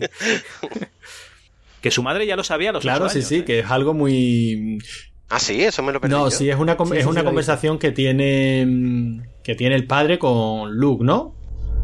Sí, y se, y se lo dice, ¿no? Sí, la madre ya se dio cuenta con ocho años, con una... mm, Pero no solo Naturalidad. naturalidad por el hecho de lo que ha descubierto, sino por el hecho de decir, coño, eso lo sabe una madre.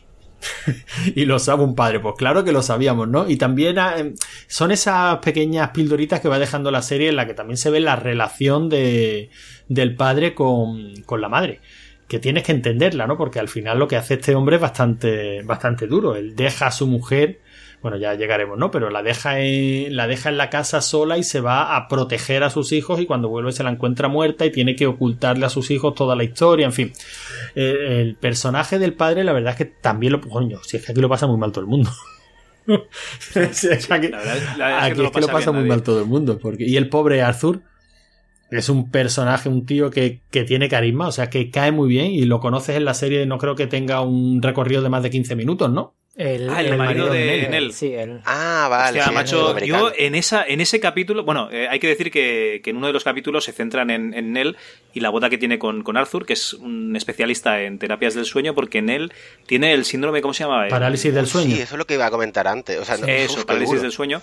Correcto, que le cuesta bastante levantarse. Para una persona que ve, digamos, eh, fantasmas, cuando está en la cama, es una buena explicación, ¿no? A que ella ve, ve fantasmas, porque se supone que en la parálisis del sueño, como no tienes todavía bien conectado el cerebro con el cuerpo, pues se supone que ves cosas.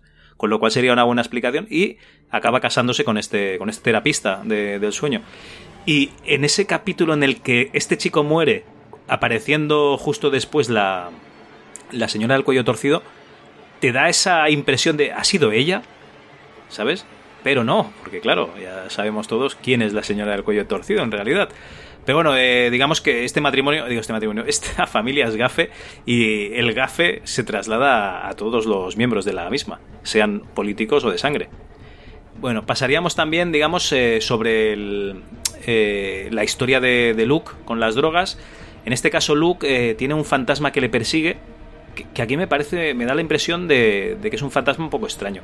En la casa le dan un bombín y su padre, haciendo un guiño, le dice, si, si quieres este bombín, tienes que saber lo que es real y lo que no. Porque le dicen que una chica que ve en la casa, que es Abigail, pues que no es real, aparte de otras, otras cosas que, que, ve, como un fantasma en el sótano, en ese capítulo que comentabais del montacargas que va, que va al sótano. Eh, y digamos que este bombín lo quiere recuperar uno de los fantasmas de la casa de una manera, digamos, que da bastante sustito.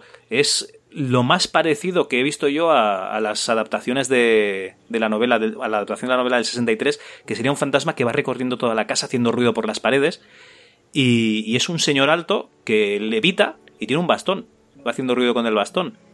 Eh, y este señor alto se le presenta en, digamos, en el presente a Luke, pero de una manera que no me resulta... Que, para mí que no es el mismo fantasma.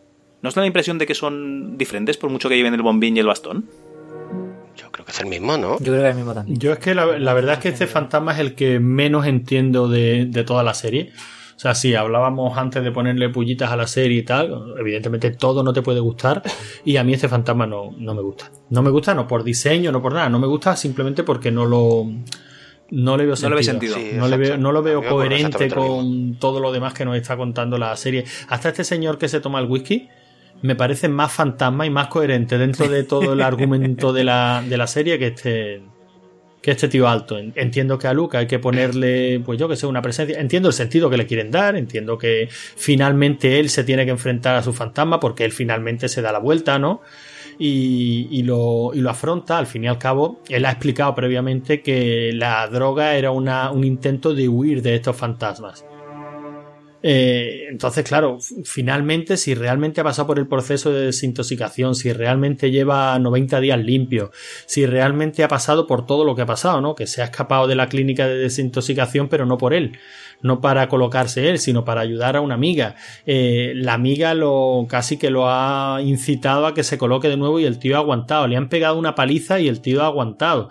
Eh, eso es lo que menos, eso es lo que menos me cuadra de, de el asunto Luke que, digamos, su chica es la mentora suya, digamos, la hermana mayor, la que lleva más tiempo desintoxicada, y es la que cae en la droga. Eso es lo que me llamó muchísimo, no llamar la atención, sino decir, joder, esto no cuadra ni... Bueno, no, pero sin embargo ella lo, lo, explica. En ese flashback en el que Luke se ve cenando, cenando en casa de Steve con esta chica precisamente y Steve tiene ese aire... Aquí sí que, que Steve es odioso. O sea, en esta escena sí que Steve es odioso y no Shirley. Porque trata a Luke con la punta del pie, o sea, lo hunde. Y además Luke se lo dice, dice, perfecto, me han bastado 10 minutos contigo para que me vuelvas a hacer sentir como la mierda. Y, sin embargo, esta chica sabe responderle muy bien a Steve. Dice, esto no es fácil, esto no lo entiende nadie, esto no es simplemente eh, lo, cuando quiero lo dejo y si no lo dejo es porque no quiero. Esto es intentarlo, intentarlo, intentarlo y cada vez llegar un poquito más, ¿no? Por eso los adictos eh, ya se, se tratan de adictos para toda la vida, ¿no? O sea, el, típico caso de hola, soy Mike, soy alcohólico y llevo 18 años sin beber. Pero siempre se consideran adictos, ¿no? Porque el peligro siempre está ahí. Entonces, el, el, hecho de que la chica vuelva a caer, bueno, yo tampoco soy un especialista en adicciones, pero dentro de todo lo que hemos leído y visto sobre ello, pues entiendo que puede pasar. Y el hecho de que Luke aguante, bueno, pues creo que va un poco de la mano del personaje, ¿no? O sea, básicamente es el mismo el mismo hecho de enfrentarse a su fantasma, que es lo que hace al final del capítulo, simplemente para enterarse de que su hermana ha muerto, ¿no? Y, bueno, vamos a centrar un poquito en la muerte de la hermana, ¿no? Porque. porque. Un inciso sobre Luke antes de que acabemos con él. Venga, claro. Ah, sí, por supuesto. Que decir que primero que Luke es que toda la historia de Luke a mí me da una pereza increíble. Y creo que básicamente es relleno para que lleguen a los 10 capítulos, te lo digo en serio. Y que sirve solo como un unificador de la familia, como que todos estén unidos por algo, que en este caso es la drogadicción de Luke y lleve al conflicto y luego más tarde la funeraria. Es que otra aplicación no le veo. Y el fantasma también es el que chirría. El resto, si os dais cuenta, tiene una aplicación. El fantasma de Luke no tiene ninguna. Uy, no, no, no. El fantasma del sótano no tiene ningún tipo. No, bueno, el resto digo de los fantasmas familiares, por así decirlo, los que los acosan a la familia.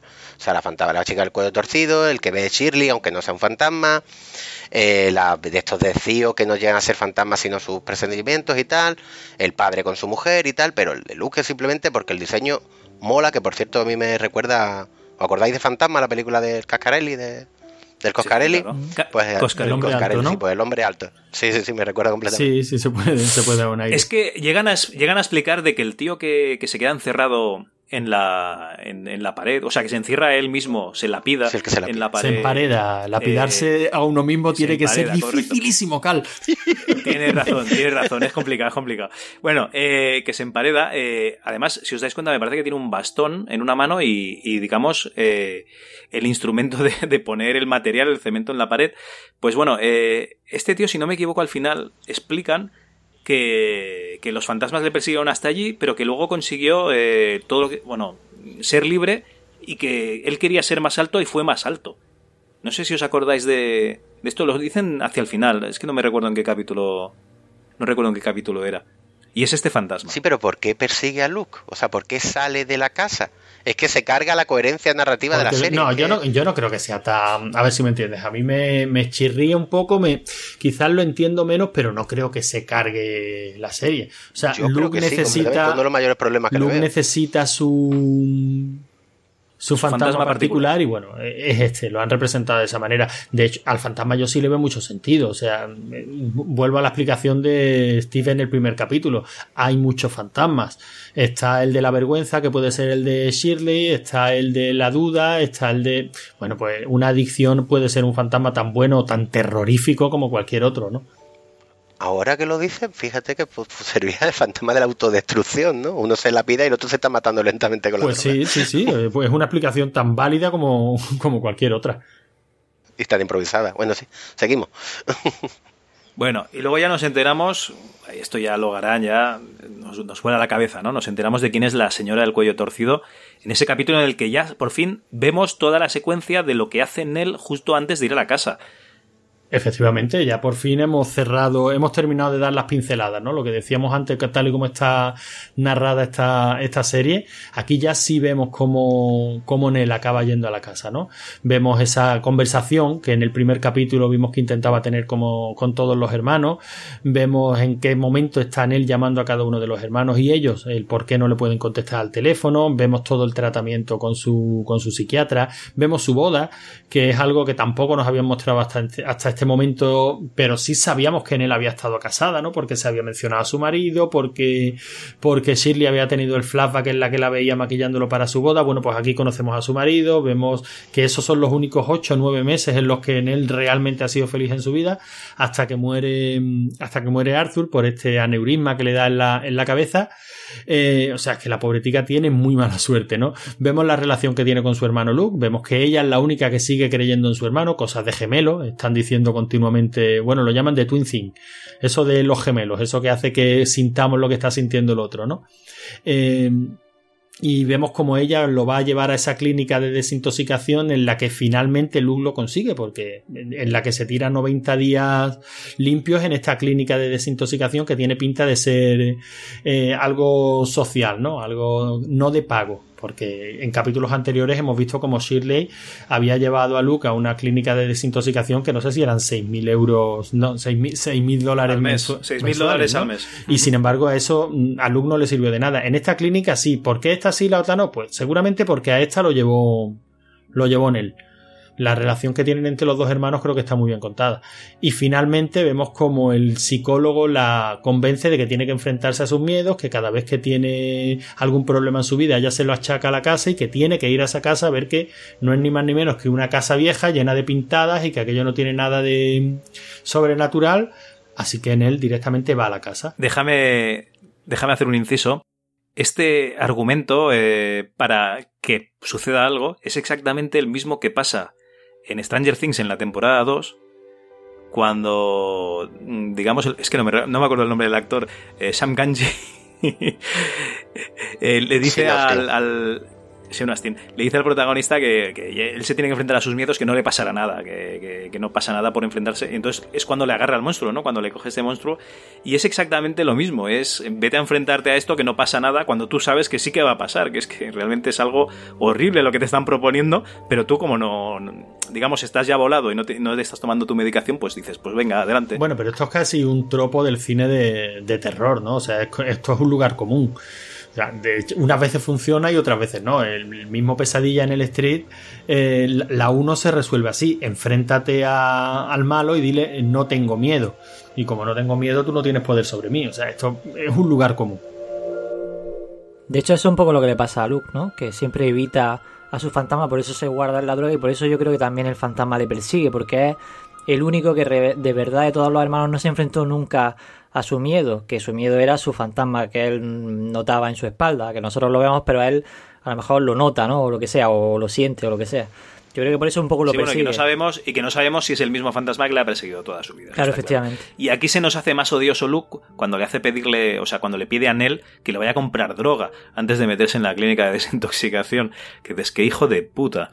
Pero bueno, eh, digamos que Nell entra en la casa eh, y se pone a hacer ese baile que ya veíamos en el primer capítulo, que nos recuerda un poco el baile de, pues, de las ad- adaptaciones antiguas, anteriores, y que después veremos a, razón de qué viene este baile, que es porque la casa en sí, eh, estado en- o sea, estando en un estado deplorable, se le muestra a Nell como una casa, eh, como la casa en el estado en que estaba cuando vivían allí, y con un montón de inquilinos que son sus hermanos, sus padres y su difunto marido. Entonces, eh, esto es lo que yo os comentaba de que era muy tramposa, de que la casa te hace creer que los que habitan en ella son los fantasmas de los que han muerto en ella, pero realmente la casa hace contigo lo que quiere. Eh, a Nell se le presentan pues todo lo que quiere ella ver. Porque tienes que tener en cuenta, tienes que tener en cuenta que la que, que la casa te va como comiendo, o sea, como que te va como controlando. Entonces cada vez es como, bueno, claro, evidentemente es la explicación de la serie, por lo menos la que yo entendí.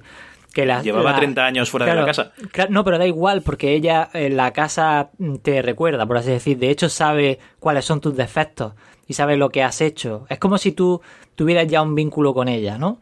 Y ese vínculo tú lo puedes lo puedes mm, eh, dejar un poco atrás o algo así y tal, pero eh, es como que eh, si te han comido dos dedos, los dos dedos ya los tiene la casa, ¿no? Es como que, que Vale, es capaz de controlar. te- yo opino como tú, pero yo, mm, digamos, voy un paso más atrás. Sí. Si te das cuenta, eh, el matrimonio Dudley, cuando le explica al marido Dudley que ellos ya no van por la noche y desde que no van se encuentran mejor y no Sí. les persigue ningún fantasma, dices, ¿y por qué a estos sí?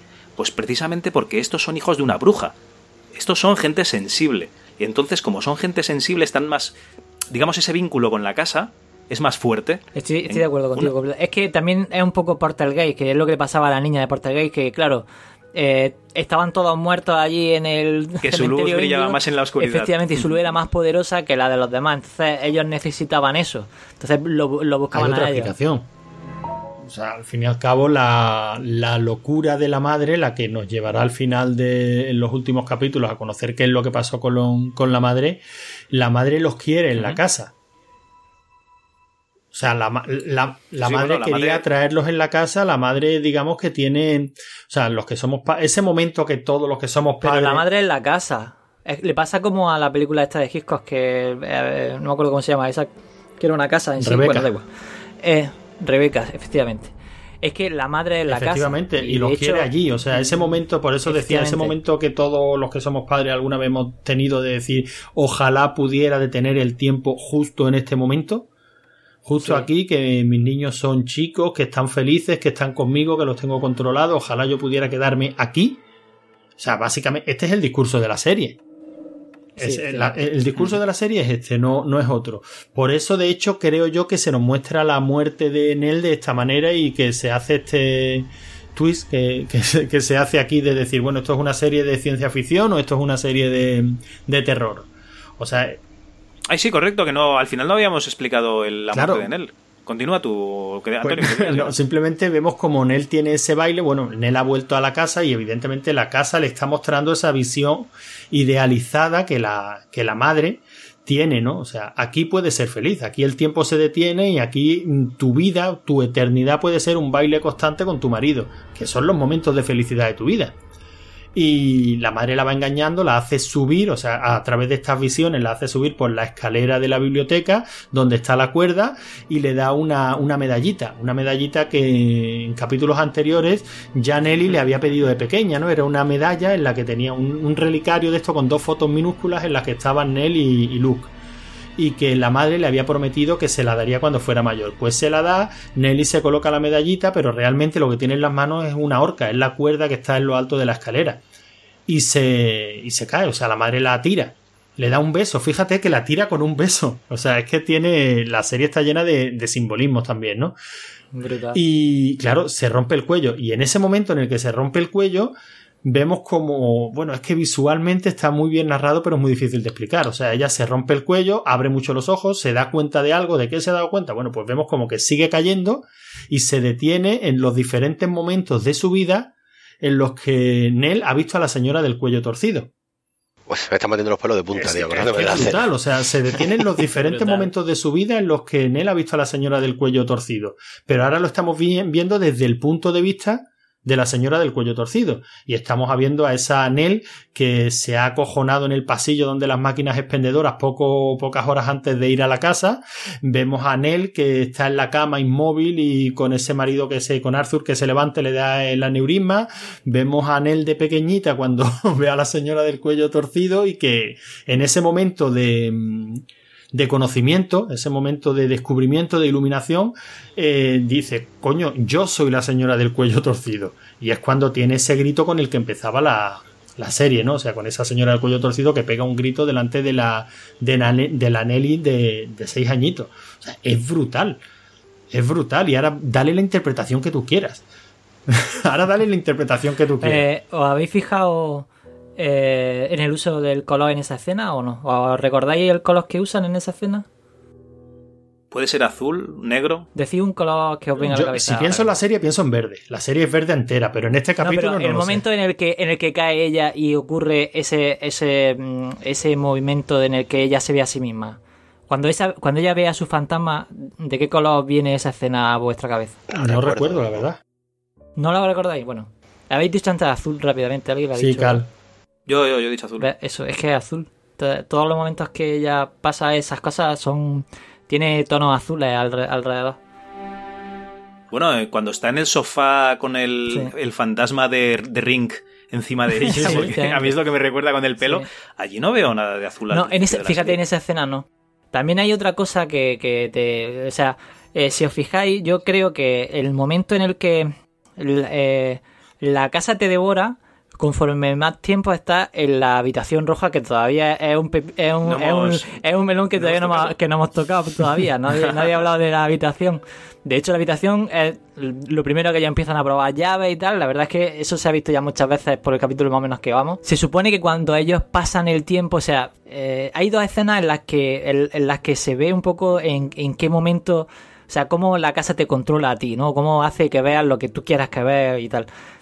Al principio solo ocurre en la habitación roja y, y hay un momento en el que, por ejemplo, cuando pierden a, a Anel y, y dice ella, si yo estaba al lado vuestra y ninguno me veía ahí. Uf, qué angustia de escena perdí.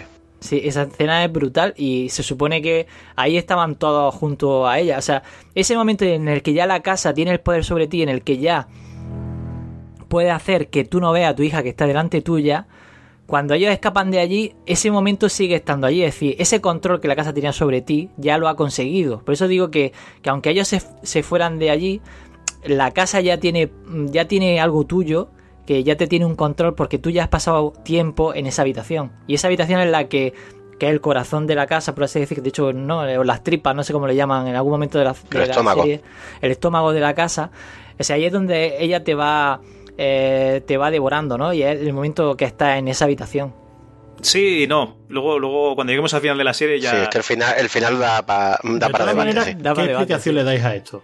O sea, la, la serie nos está diciendo que en la casa lo que hay es una especie de agujero de, de gusano, un vórtice temporal. En la serie nos está hablando de determinismo, es decir, eh, es circular, la vida de Nelly es circular, no de ninguna de las maneras iba a poder evitar esa muerte porque ya lo veía desde niña. La serie nos está diciendo que ese rollo de que cuando tú mueres ves toda tu vida en diapositivas, o sea, ves tu vida pasada entera como en fotografías que han pasado delante tuya, porque aquí lo que estamos viendo es eso. Sí, pero al revés. hacia, hacia el final, o sea, de, en este final momento del al capítulo principio. lo estamos viendo bien. O sea, tú mueres y empiezas a ver tu vida en fotografías. Lo que pasa es que. Claro, solo que ella pero lo la ve. Serie, sí, claro, la, la serie da un paso un poquito más, más adelante. Dice, bueno, y si tú eres lo bastante senti- sensitivo, ¿te verías a ti mismo en el momento de tu muerte en esa está. fotografía? Esa es la Hostia, cuestión. es que. Esa es la cuestión. Pues, ¿sabes? En lo que yo pienso, que tuvo una, una genialidad de guion, o sea, se le ocurrió una noche de insomnio, se levantó, escribió la cena, dijo esto es efectista de cojones y lo cuelo por mis santas pelotas que lo cuelo. Papá, y luego... a mí me encanta. Pues, no, no, si a mí me encanta, si me parece acojonante, pero narrativamente dentro de lo que te explica la propia serie no se sostiene. Bueno, se- va- ya está, no le busquemos más Pero ¿por qué explicación. no se sostiene? O sea, ¿por qué no se ¿Por va a no sostener si la serie nos está hablando de. O sea, si el deseo de la madre que es la casa es ma- detener el tiempo en un momento concreto. En la serie te dice que los fantasmas están dentro de la casa. Desde que tú partes desde Bueno, ese punto... Eso es, es que. Además lo es que dice la estáis serie. Intentando, estáis intentando explicar el final, que todavía no hemos llegado. Y, Es que está y- y todo nos relacionado Y con el el falta final. pasar por el capítulo 6. Bueno, bueno, Bueno, vamos un momentito. vamos ya, vamos ya, vamos ya. Pon, pon una canción, Lo siento, ¿no? por pero, favor, pon una canción. lo siento, pero nos hemos centrado en el presente. Hay que decir del, del pasado, digamos, que la casa sabe que, que este, este matrimonio lo que quiere es arreglar la casa para, para venderla y pirarse, pero ella está muy a gusto con ellos, no quiere que se vayan, y lo que hace es prorrogar, digamos, prolongar esa estancia, pues auto lesionándose. Pues ahora se me cae la lámpara, ahora se rompen los cristales, ahora tengo humedades y esto no se va a secar nunca en la vida. Y lo que hace es ganar tiempo para, para, para acabar con ellos, para asimilarlos, como comenta, como comenta David. Eh, eso en el pasado. Y además lo, además lo engaña, o sea, porque el padre, o sea, eh, ¿cómo hace para que el padre no vea nada de lo que de verdad está ocurriendo? ¿Cómo va engatusando a todos los demás? Porque mm, el padre, digamos, es la voz de la razón, la que luego es la voz de la razón, o sea, Steven y el padre tienen en común en que son la voz de la razón en cada uno de los momentos. Y su equivocación es no abrir los ojos a lo que tienen delante, ¿no? Y, y en realidad la, eh, eh, la casa lo usa a él eh, en, contra de su familia, porque él no llega, él es la voz de la razón cuando todo el mundo solo ve lo, locura y cuando tú además estás viendo a un relojero que es del año 40 y en realidad no está ahí, ¿no? Pero después del capítulo 6, el padre sigue Hasta, la no te lo dicen hasta el final. Claro, yo ese no lo vi, ese por ejemplo, ese, eh, ese además, cuando luego te vuelven a hacer, no, es que allí no había nadie, digo, vale, vale, hasta luego. Pero eso ya es. eh, se lo explica a su padre al final. Sí. Digamos que, que su padre no les da ninguna pista de lo que ha pasado en la casa. Ellos no saben nada, aparte de que han tenido que huir. Y mm, una cosa que también llama la atención, como comentaba David, es, la habitación roja. En la habitación roja, desde el principio, como dice Antonio, nos la presentan como que la quieren abrir, pero no hay manera. Hasta que el padre pierde la paciencia, intenta abrirla, pero se ha herido con un ventilador la mano y pues no lo consigue, no tiene la tenacidad para... Bueno, y yo creo que ya está bastante traumatizado y con problemas para, para desistir de abrir esa habitación. Pero resulta que esa habitación sí que la están utilizando todos los inquilinos de Todas la no. casa. Todos no, todos no. Él, él no, me parece que no. No, él no. Digamos que es la casita del árbol que vemos al principio, eh, donde están Luke y Stephen. Es la sala de baile donde está em, Teo. Sí, Es la salita de lectura de la madre y de... de la madre. Y me parece que de Shirley también. Sí, sí, la, madre no, sí. no tiene ninguna... Sí, sí, tiene una escena que se, que se pone a leer allí. Ah, sí. Date cuenta el ventanal de la de la habitación roja. Sí, sí, el mismo. que están en la habitación roja está esa ventana estrecha y alta, ¿no? Tipo. En el mismo sitio. Mm. Sí, eso tiene otra historia. Oye, una cosa. eh, Eso al eh, ¿Sabéis? Eh, o sea, el padre, sabe- sabemos que el padre no ve nada porque el padre es el que le dice, no, allí no había nadie en la escalera. O sea, por eso digo que, que el padre no veía ni siquiera el fantasma que vio Steven. Eso, la, la casa no se lo enseña a él ningún fantasma en ese momento. Pero realmente el padre pudo dar una explicación razonable a lo que ocurre en el episodio 6, que si queréis ya nos metemos con él. O sea, eh, puede mantener la, No, no, puede no. O la sea, lógica claro, después de ver, eso. no, pero, si el pero- padre está convencido de que hay fantasmas. O sea, el padre. claro, si el padre lo tiene Lo claro. que pasa es que él Lo no los ve. O sea, la, la postura del padre es la más, la más crédula de todas. O sea, la- al final el padre es el más convencido de todo, del mal de la Sí. casa, del poder de la casa. Él es el que lo tiene más claro desde la postura más difícil, porque él no ha visto absolutamente nada. Claro, pero David acaba de decir que utilizan al padre, la casa utiliza al padre para que Claro, los mantenga allí, como la voz de la razón. Bueno, los tiene, Lo, tiene ocupado, lo claro, tiene ocupado haciendo, haciendo otras y cosas. lo que tú decías al principio, tú decías, eh, no se sostiene porque en el momento que pase esto, Pues eso es lo que voy, eso es, lo, eso es a lo que voy. O sea, la casa como... ¿Cómo le hace eso al padre y lo mantiene como voz de la razón? Lo mantiene para sujetar a la familia. Por Dios, pero sal corriendo. O sea, es lo que pero no nos estás entendiendo. Él no sale corriendo porque él no ve absolutamente nada.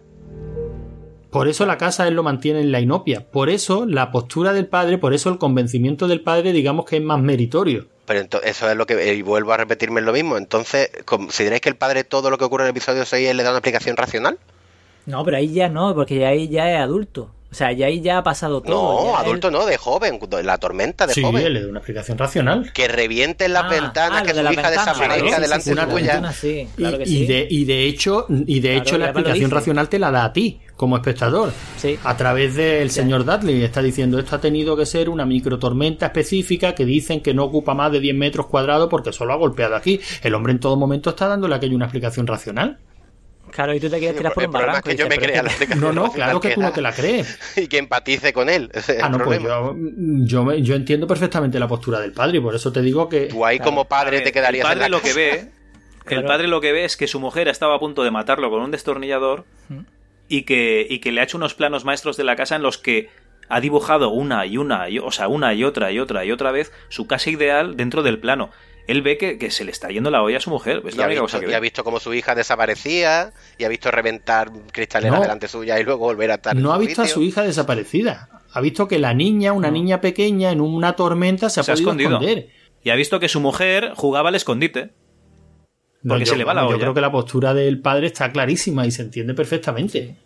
Pues es que yo, sinceramente, yo vuelvo a repetir lo mismo. Será que yo soy muy sensible para esas cosas, pero no puedo, no puedo empatizar con ese hombre porque es que yo hubiera, me hubiera ido. O sea, Mira, te lo voy a, te lo voy a poner de otra manera. Tú estás en una casa en la que pasan estas cosas, pero eres tú.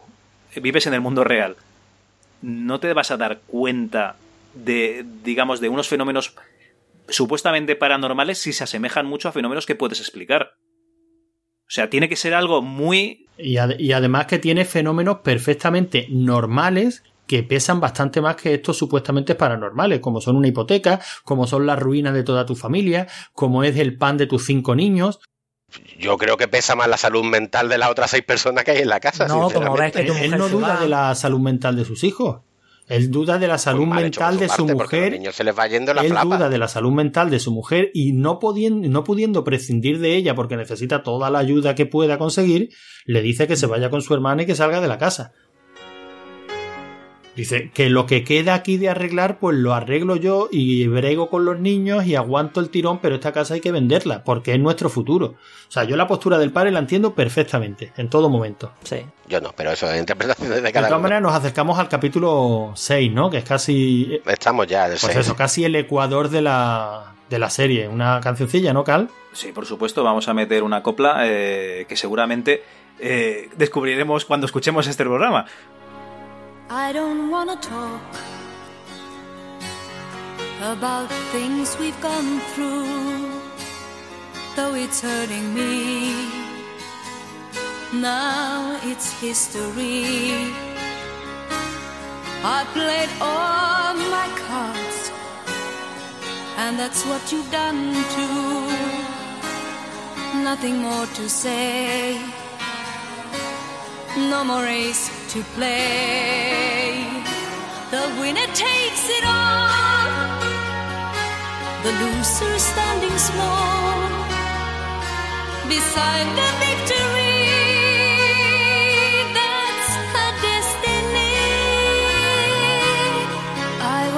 Ya que los chicos están hablando de la serie, vamos a tratar un tema un poco tangencial a la misma que su director, que es Mike Flanagan.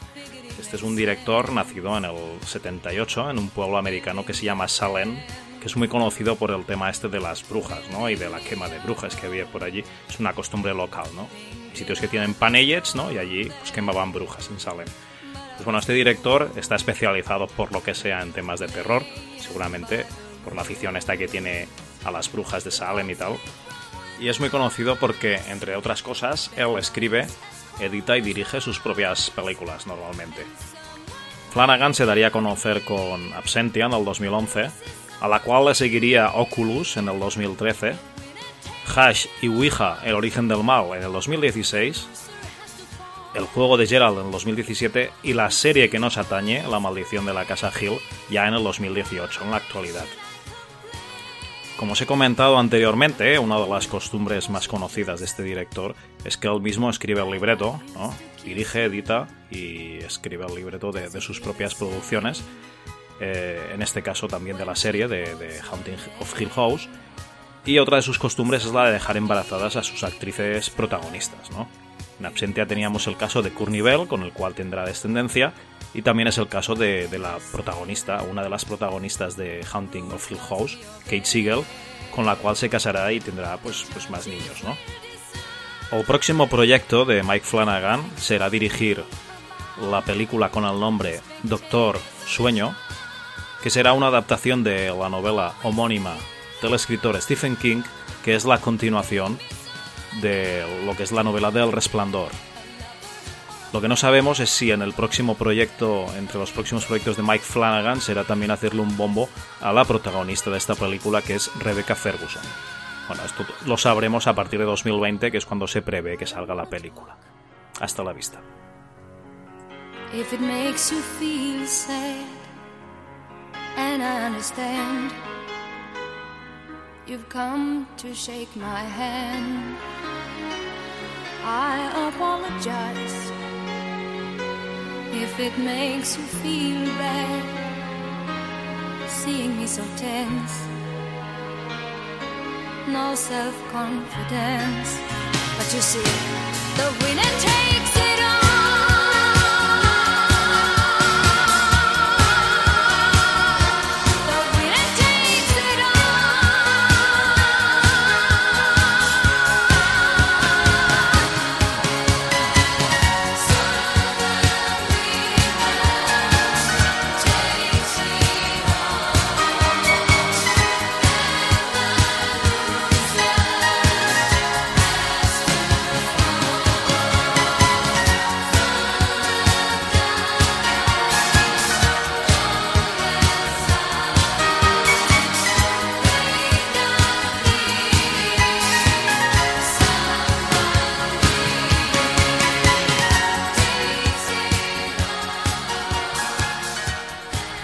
esta maravillosa copla que ha tenido a bien nuestro amigo Logarán de poner en el programa, yo creo que no ha quedado un poco claro, desde mi punto de vista, un poco las pistas ¿no? que va dejando lo que es la serie eh, acerca de la habitación roja que sería el alma de la casa, como comentaba antes David, el estómago de la casa.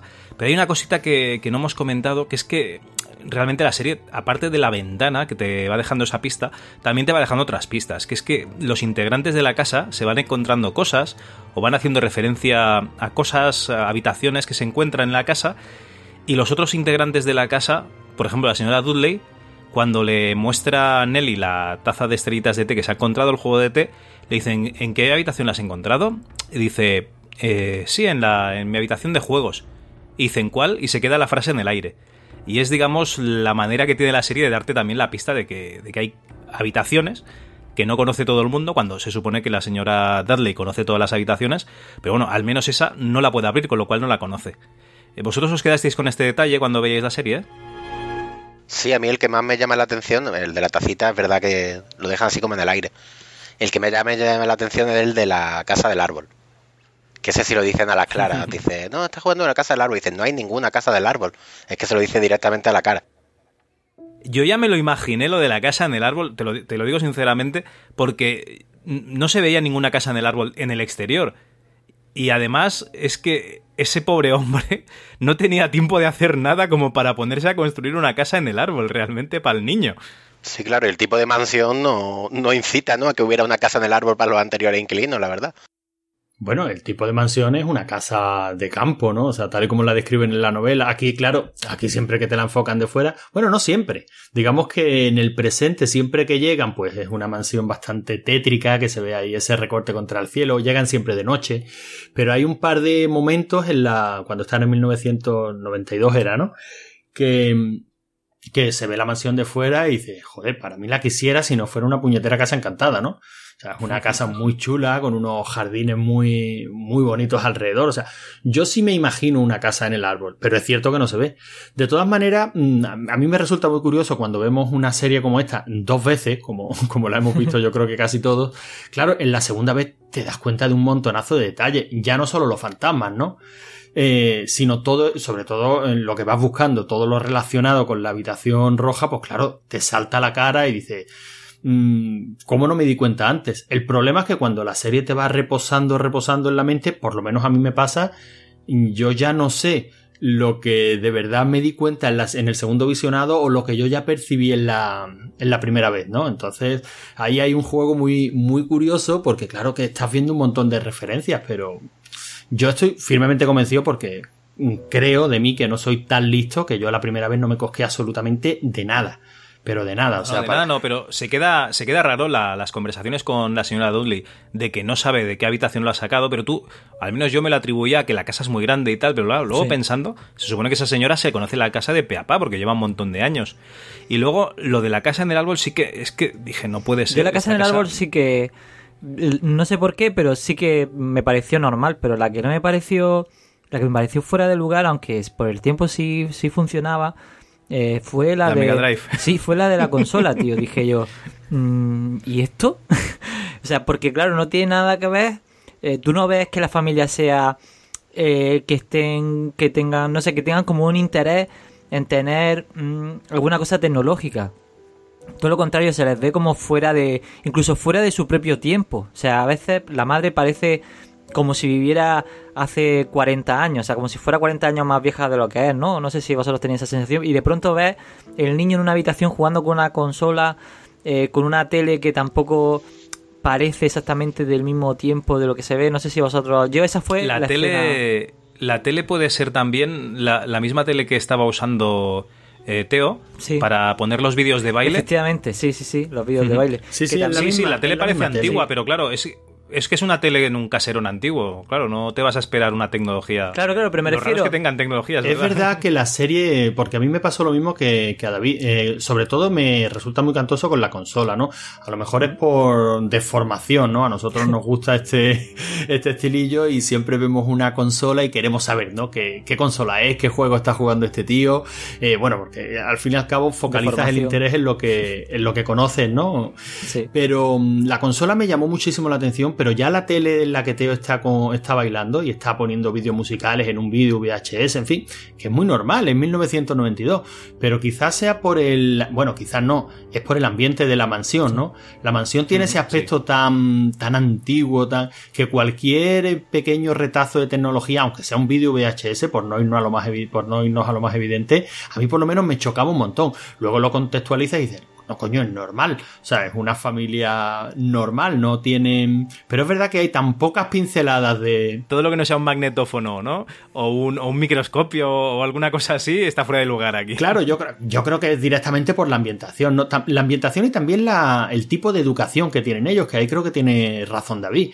O sea, la madre, cuando tienen esa conversación con la señora Dudley en la cocina, en la que ella le dice, hace mención a Dios y Dios te ayudará, ¿no?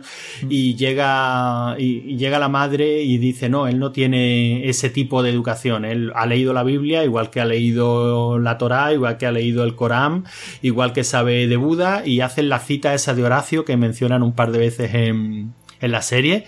Eh, no hay tantas estrellas en el cielo como tú crees en tu conocimiento, Horacio, no sé, no sé cuál es la cita, sé que la he escuchado antes de esta serie, pero no la recuerdo exactamente. Pero claro, estas conversaciones que tienen entre ellos, la verdad es que te hace pensar en una familia bastante más leída como para perder el tiempo, fíjate qué prejuiciosos nosotros mismos, ¿eh? como para perder el tiempo jugando a la, a la videoconsola.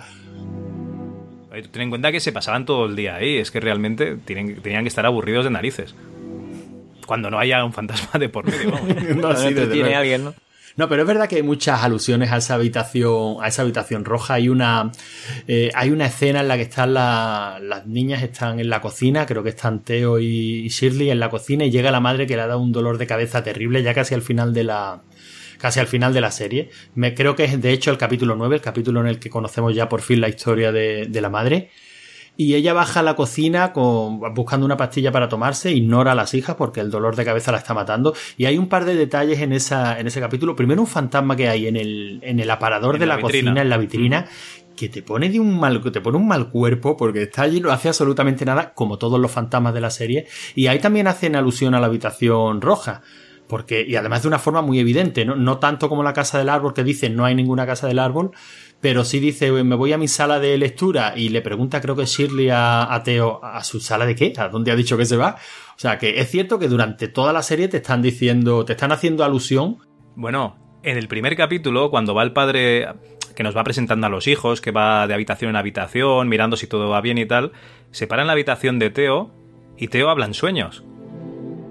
Y dice, bailando en la habitación roja. Y luego dice lo de que a los osos no le gustan los macarrones. Pero claro, es que ella baila en la habitación roja. O sea, la sala donde ella baila realmente es la habitación roja.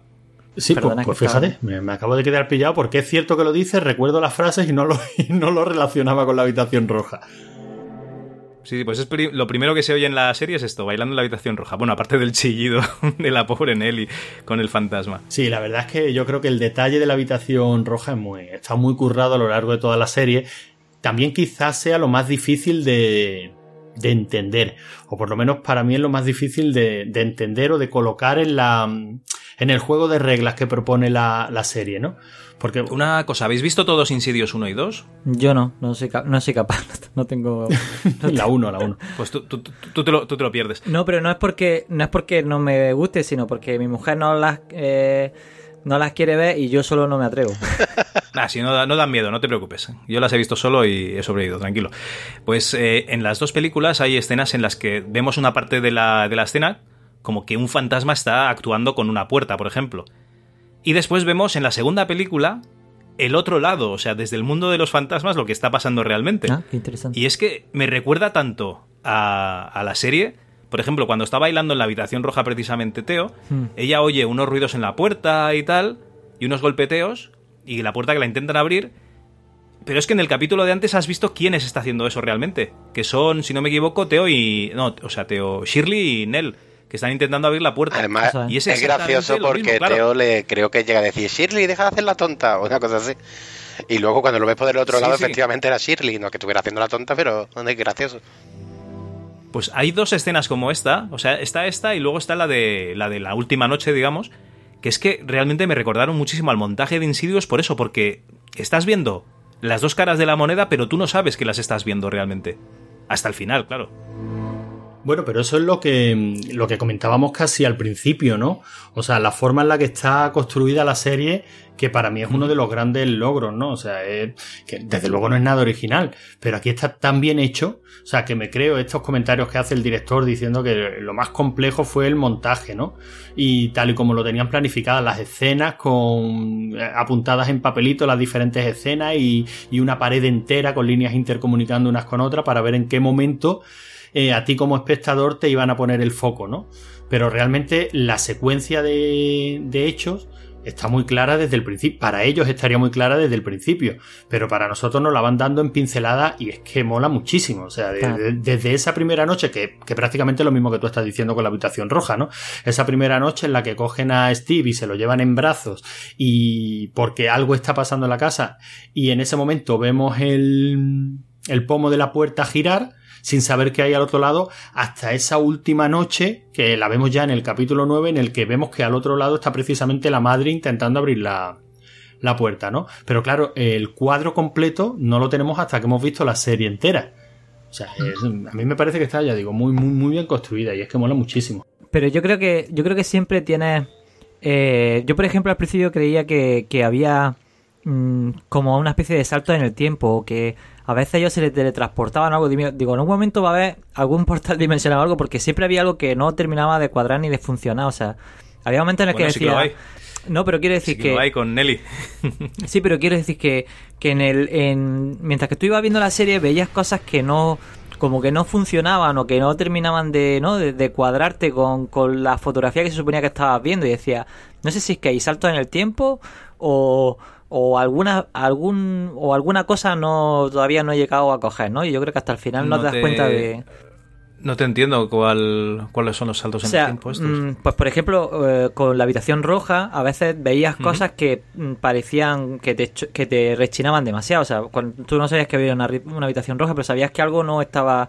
eh, o sea, algo no terminaba de cuadrar, porque de pronto. eh, a veces los niños estaban solos como si no hubiera nadie alrededor de ellos. O, o por ejemplo, cuando. eh, mm, otro ejemplo de eso es, por ejemplo, cuando la niña se queda. eh, se empiezan a buscar a, la, a Nell. ¿Nelly? ¿Nelly? ¿Es la- ¿Nell o Nelly? Bueno, Nelly, sí, lo que quieras, Nelo, Nelly. Vale. Como quieras. Pues eh, la empiezan a buscar y ella está allí mismo, ¿no? Y dice, bueno, si ella estaba allí y, y ninguno la ve, es que mm, como que algo ocurre, alguna, a lo mejor están cruzando alguna dimensión o hay algo, yo qué sé, yo, yo digo, bueno. Va, pero mm, eso es, era mi, eso evidentemente mi precisamente yo creo que es una fumada. vacilada. Era, Yo creo que es una evidentemente mi- vacilada. mi, propia. Yo intentando hacer cábalas, porque eso me sale automático, intentaba buscarle coherencia a las cosas y tal, y claro, de ahí me salían las fumadas que me salían. Pues es fantástico que quieras eh, hablar un poquito de lo, de lo que es la desaparición de Nelly, porque nos meteríamos en el capítulo 6, que todo Qué el mundo ha, ha alabado realmente como, pues, la verdad es que como un gran logro, ¿no? Con estas tres largas secuencias que, que tiene. Y en este capítulo es, digamos, la escena en la que tú dices que, que desaparece Nelly, y yo creo que esto es la... Digamos que lo hilan, la vacilada que estaba diciendo antes, que lo que hace es que mm, ellos te dicen que Nelly está allí realmente. Es un espíritu, está allí, los está siguiendo y nadie le puede ver, nadie la puede ver, que por eso tira el ataúd. Sí, efectivamente. Y se oye lo de estaba aquí todo el rato y no me podíais ver. Y luego ves el fantasma de ella. Yo creo que Nelly es tan fuerte que, que es la única que es un espíritu realmente libre. Y que puede, de hecho, ya lo comentaremos luego, pero es la, la que les ayuda realmente. Bueno, ¿qué, qué, qué queréis comentar del capítulo 6? Yo es que, bueno, habéis empezado, claro.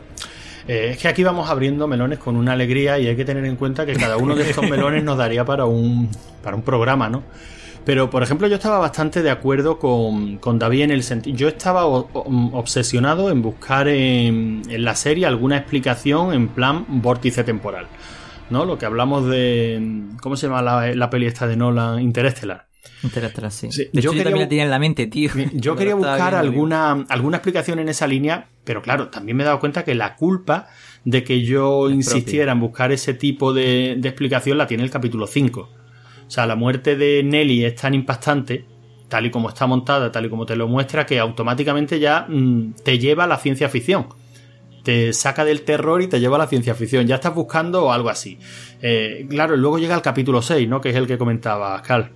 El capítulo 6, aparte de la maravilla técnica que es, porque, porque lo es, o sea, porque hacer un plano secuencia eh, de, de esa longitud y de esa complejidad, vale que hoy día quizás sea más fácil que. Hay que poner siempre el mismo ejemplo, ¿no? Que cuando Hitchcock hizo la, la soga. Será más fácil, de acuerdo, será más fácil técnicamente, las cámaras pesan menos, puede meter empalmes digitales, pero la planificación es la misma. O sea, la cabeza que ha pensado ese plano secuencia para que todo funcione como un reloj ha tenido que hacer el mismo esfuerzo de planificación.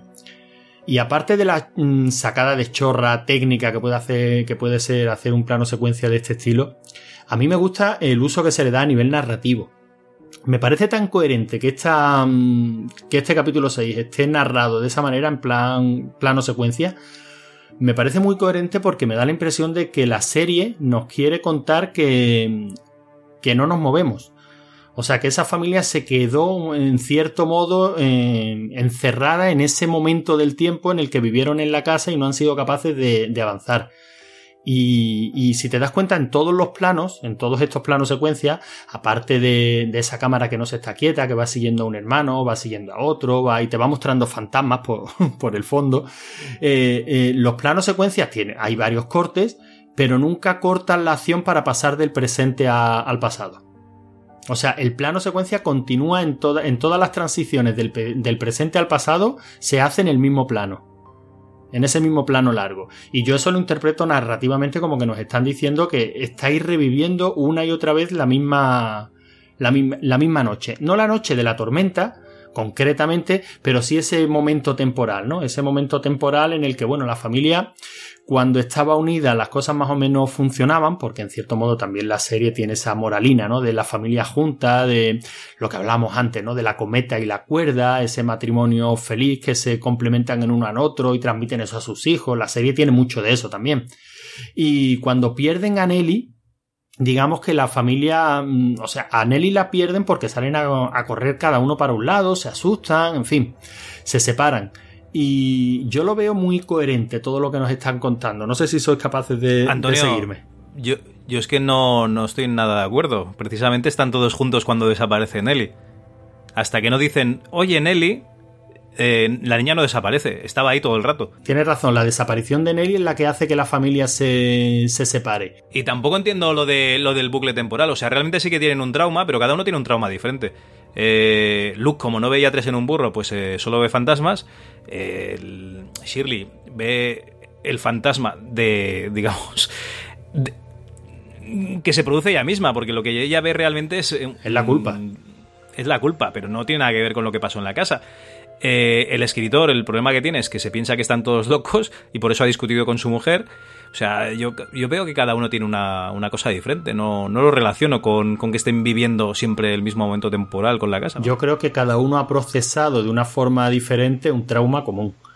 Pero bueno, nos podríamos, un trauma nos es- podríamos se- tirar la- la la- madre. las horas muertas hablando sobre la, la psicología les han, de los pasado, personajes. les han pasado cosas y se les, se les ha muerto la madre y su padre no les dice nada. Claro que es un trauma. Y cada uno de ellos ha procesado ese trauma de una forma diferente.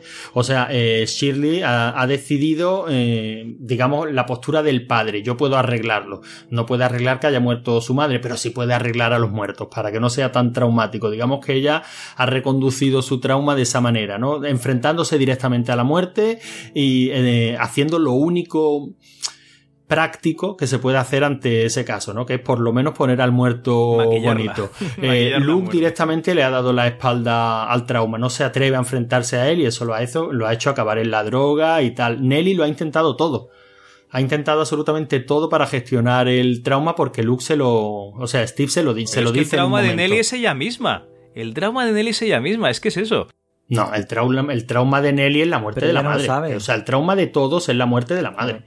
Yo lo veo así, vamos, ¿no? De todas maneras, aquí, aquí son opiniones. Explícame esto con el no momento es que sea el trauma, sino el desencadenante de que ellos no sean capaces de continuar con su vida. Eh, es la claro, porque no han pasado madre. por el O sea, proceso. la madre era como el apoyo que tenían todos eh, para mm, que, mm, de hecho, si te fijas, casi todos eh, tienden a apoyarse en la madre. Mm, Todo el mundo pregunta a la madre. y Cuando la madre mm, cae, cae la familia. Si os fijáis, mm, eh, yo creo que esa es como la, la, base de, de- de la propia familia. Cuando, cuando cae ella, la familia entera cae. De hecho, mm, es como un sufrimiento, como tú, yo es que estoy de acuerdo con Licero Garán, es como un, sufri- un sufrimiento ampliado. O sea, simplemente ellos se quedaron en ese día porque perdieron a su madre, su padre no, no- mm, su padre sin su madre que eh, no supo, no supo cómo encauzar eso y, y porque en realidad él también la No, y aparte a que también tampoco han pasado por un proceso de duelo normal, que es algo que se ve en la serie perfectamente. Entonces, claro, yo- De hecho, ellos no han enterrado la casa, por así decirlo. No, no, sí, lo enterrado, perfectamente. ¿no? Ellos no han a enterrado eso me la casa. refería. Ellos no han, ellos no han dado el paso, no han salido de ese. También en cierto modo, bueno, culpa, la culpa muy entre comillas, ¿no? Del padre. Que a- les lo que sucedió en la casa era tan raro. Pero el padre deja la casa, el padre deja la casa ahí. Sí, sí, claro, él tiene su, él tiene sus motivos para dejar la casa ahí, pero a lo que me vengo a referir es a que Por eso el padre tampoco lo ha por superado. sí, sí, en cierto. Y por eso el padre tampoco lo ha superado. Bueno, yo no lo veo lo del amor Si el tampoco. padre lo ¿eh? hubiera superado. Yo, creo que es un chantaje por- puro y duro. De hecho, es un chantaje muy Claro, es un chantaje, claro, es un chantaje por su, es un chantaje de la casa, pero él lo hace no por el chantaje, él lo hace por amor. No, No, lo- no, él lo hace porque lo chantajea a los guardias. Sí, de sí, casa, básicamente. Lo chantajean con todas Bueno, las vamos letras. a ver, pero ese, chan- ese chantaje en un hombre que lo tiene todo perdido dice, mira, chantajéame, yo quemo la casa. Claro. Pero ¿por qué cede al chantaje? Porque tiene una familia de la que cuidar, porque no quiere que... ¿Qué les va a decir a sus cinco hijos que su madre los quería matar? Claro. Porque se había vuelto loca. ¿no? Eso es lo que no quiere explicar realmente. Precisamente, o sea, pero que no es solo el chantaje. El chantaje puede ser el detonante, pero él, evidentemente, eh, lo A que ver, está no es tratando es de proteger a sus hijos. Bueno, Y eso Pero, hace. pues, y- Claro, y los protege ¿de qué? De No, un no, no, no, chantaje. no, no, O sea, no, que no, yo creo no que estamos dando vueltas sobre lo mismo. Los protege de la verdad. Los protege de la Porque- verdad. Porque cuando ya son mayores Sí. se lo podía haber explicado tranquilamente y no parece retrasado mental en tres, cua- en y tres esa, capítulos. y esa verdad, y esa Claro, pero verdad lo que él teme es que y le cuenten la verdad. los que los mantiene, digamos, en, en ese momento temporal. Que bueno, estábamos en el capítulo 6. Por eso creo que el plano largo es muy coherente con lo que nos están contando, ¿ya? A lo que me refería, ¿no? O sea, eso de que el plano no corte en ningún momento cuando pasan al pasado. Es una maravilla. Y cuando entra el padre y ve a los niños, que los ve como si fuesen los niños todavía, vamos, es súper emocionante, vamos. A mí se me pusieron los pelos como, como, como escarpias. Porque realmente él los recuerda así y los, y los ve así. Y luego el juego de cámara para que luego vuelvan a ser adultos, por supuesto, pero Claro, pero ahí los ves, ahí ves lo que te estoy diciendo. eh, para, para el padre, los niños están ahí y, y ellos siguen y para, estando ahí. y para por eso es lo que decía Logarán, por eso estoy de padres acuerdo tú eres el pequeño y para tus hijos serán los pequeños siempre. O sea, yo eso no lo veo como algo de, de que estén atrapados en un bucle temporal. Yo creo que es una cosa de padres e hijos. Vamos a ver, no, un bucle, no, no interpretes el bucle temporal como algo mm, de ciencia ficción, como algo real, como un vórtice temporal. Cuando yo digo que están atrapados en ese momento del tiempo es que no han superado el trauma, que no han pasado el duelo, que no han podido, que no saben lo que pasó y eso les mantiene dándole vueltas sobre lo mismo, qué pasó y qué pasó y qué pasó y cada uno lo ha gestionado de una forma diferente. Tenemos otra cosa, tenemos otra cosa que es que en, eh, este, digamos, en, perdón, en esta morgue tenemos dos fantasmas, que es la señora del cuello torcido y la madre. Realmente son los únicos que se van a aparecer, si no me equivoco, ¿no? En, en estos capítulos que pasan en la morgue. Eh, creo que sí, a mí no me suena, no me suena ninguno más. Bueno, cuando van a la casa, eh, si hay alguno más perdido por allí, seguro. No, no, no, no, no. Yo digo fuera de la casa, en la morgue, en estos capítulos solo pasa esto. Porque realmente fuera de la casa habíamos visto los. El señor del sopro de copa, la mujer del cuello torcido y, y a la madre. Y la madre no es como tal un fantasma, de hecho la madre se lo dice en el último capítulo. No, no, no, no esa madre. Es que la madre. Esto ya es interpretación subjetiva mía, ¿eh? La madre que está viendo el padre, por así decirlo. eh, o sea, la madre de Crane. De, de Crane, no, la mujer de Crane es eh, un fantasma de su mente. Yo, yo lo interpreto como que no es un fantasma realmente, sino que es su. eh, mm, Un poco de esquizofrenia, ¿no? no, no esquizofrenia tampoco, digamos, es eh, su sentido de la responsabilidad, es, es como su voz de la conciencia. Porque si os dais cuenta, cuando se le aparece la madre mm, de verdad como un fantasma, es cuando se muere mm, Nelly y digamos que la ve maligna, que se le aparece en la cama. Y luego la madre que le aparece, pues eh, le ayuda a escoger la corbata, le dice lo que tiene que decir, lo que tiene que pensar. Él eh, lo escucha, pero pasa de lo que le está diciendo. O sea, es como la voz de la conciencia. Realmente yo no creo que sea la- el fantasma de la madre, porque ya sabemos que el fantasma de la madre está en la casa. No lo es porque de hecho la madre... Un inciso, un inciso criticando un poco, es solamente una pequeña Sí, sí. crítica.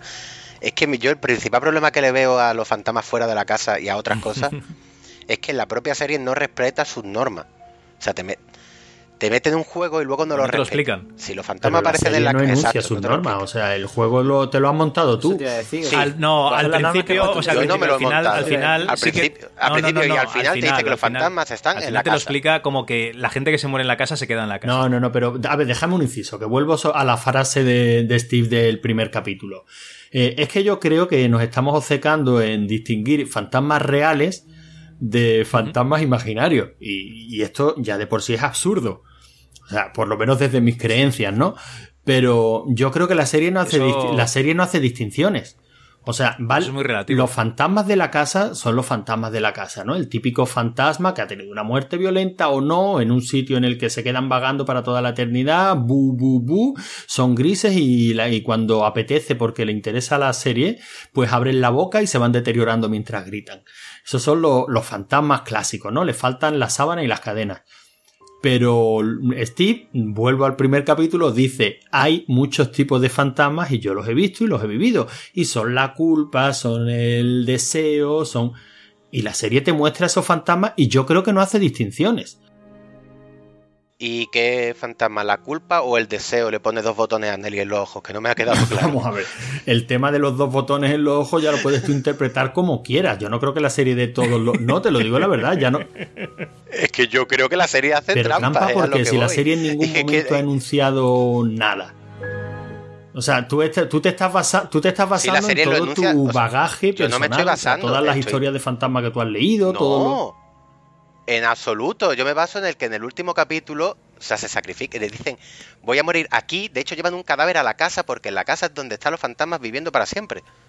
O sea, donde realmente se materializan los fantasmas. Eso Sí, me lo ha contado a no, mí la no, serie. pero vamos a ver, la serie yo. te ha dicho que si alguien muere en la casa, se queda como fantasma en la casa. Eso es lo que te dice la serie. Exacto. Pero la serie luego no te dice cuál es el radio de actuación de esos fantasmas. De hecho, Nelly, como señora del cuello torcido, se le aparece en la costa oeste norteamericana a la propia Nelly de mientras le está dando pero un aneurisma a su A marido. ver, aquí Y la hermano, interpretación. hermano segundo, también. aquí la interpretación que hago yo de, de Nelly es que ella, al ser la más sensible de todos, más que nada porque es la protagonista de la novela, le han, le han otorgado este, este poder. Ella, al ser la más sensible de todos, realmente permanece como un ente independiente. Que por eso es la que puede salvarles o ayudarles en el, en el último capítulo. Pero yo creo que eso ya son elucubraciones nuestras que nosotros no hacemos nuestras propias Y reglas. que queremos que encaje queremos todo, darle- porque ¿quién es el fantasma ese que pasa Claro, por debajo, que sale no por debajo de la mesa en la morgue? Fantasma al que ven Shirley. ¿Es la madre? Esa es la madre. Bueno, es que la- con la cara no me quedé, pero bueno, lo ve. Por eso te he dicho que en la morgue solo aparecen la madre. También es un fantasma. y la señora. ¿Y quién que es el fantasma que, y el que te claro, saluda ¿y quién con es la el copa? fantasma que está gol- golpeando la morgue en, en ese mismo capítulo, ¿no? Cuando Shirley está sola dentro y Esa, esa es una de las trampas, por ejemplo. pero trampa ¿por qué?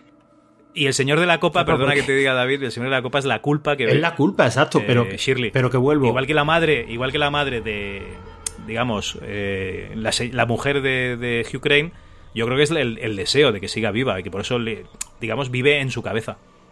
Si os dais cuenta, no interacciona con nada.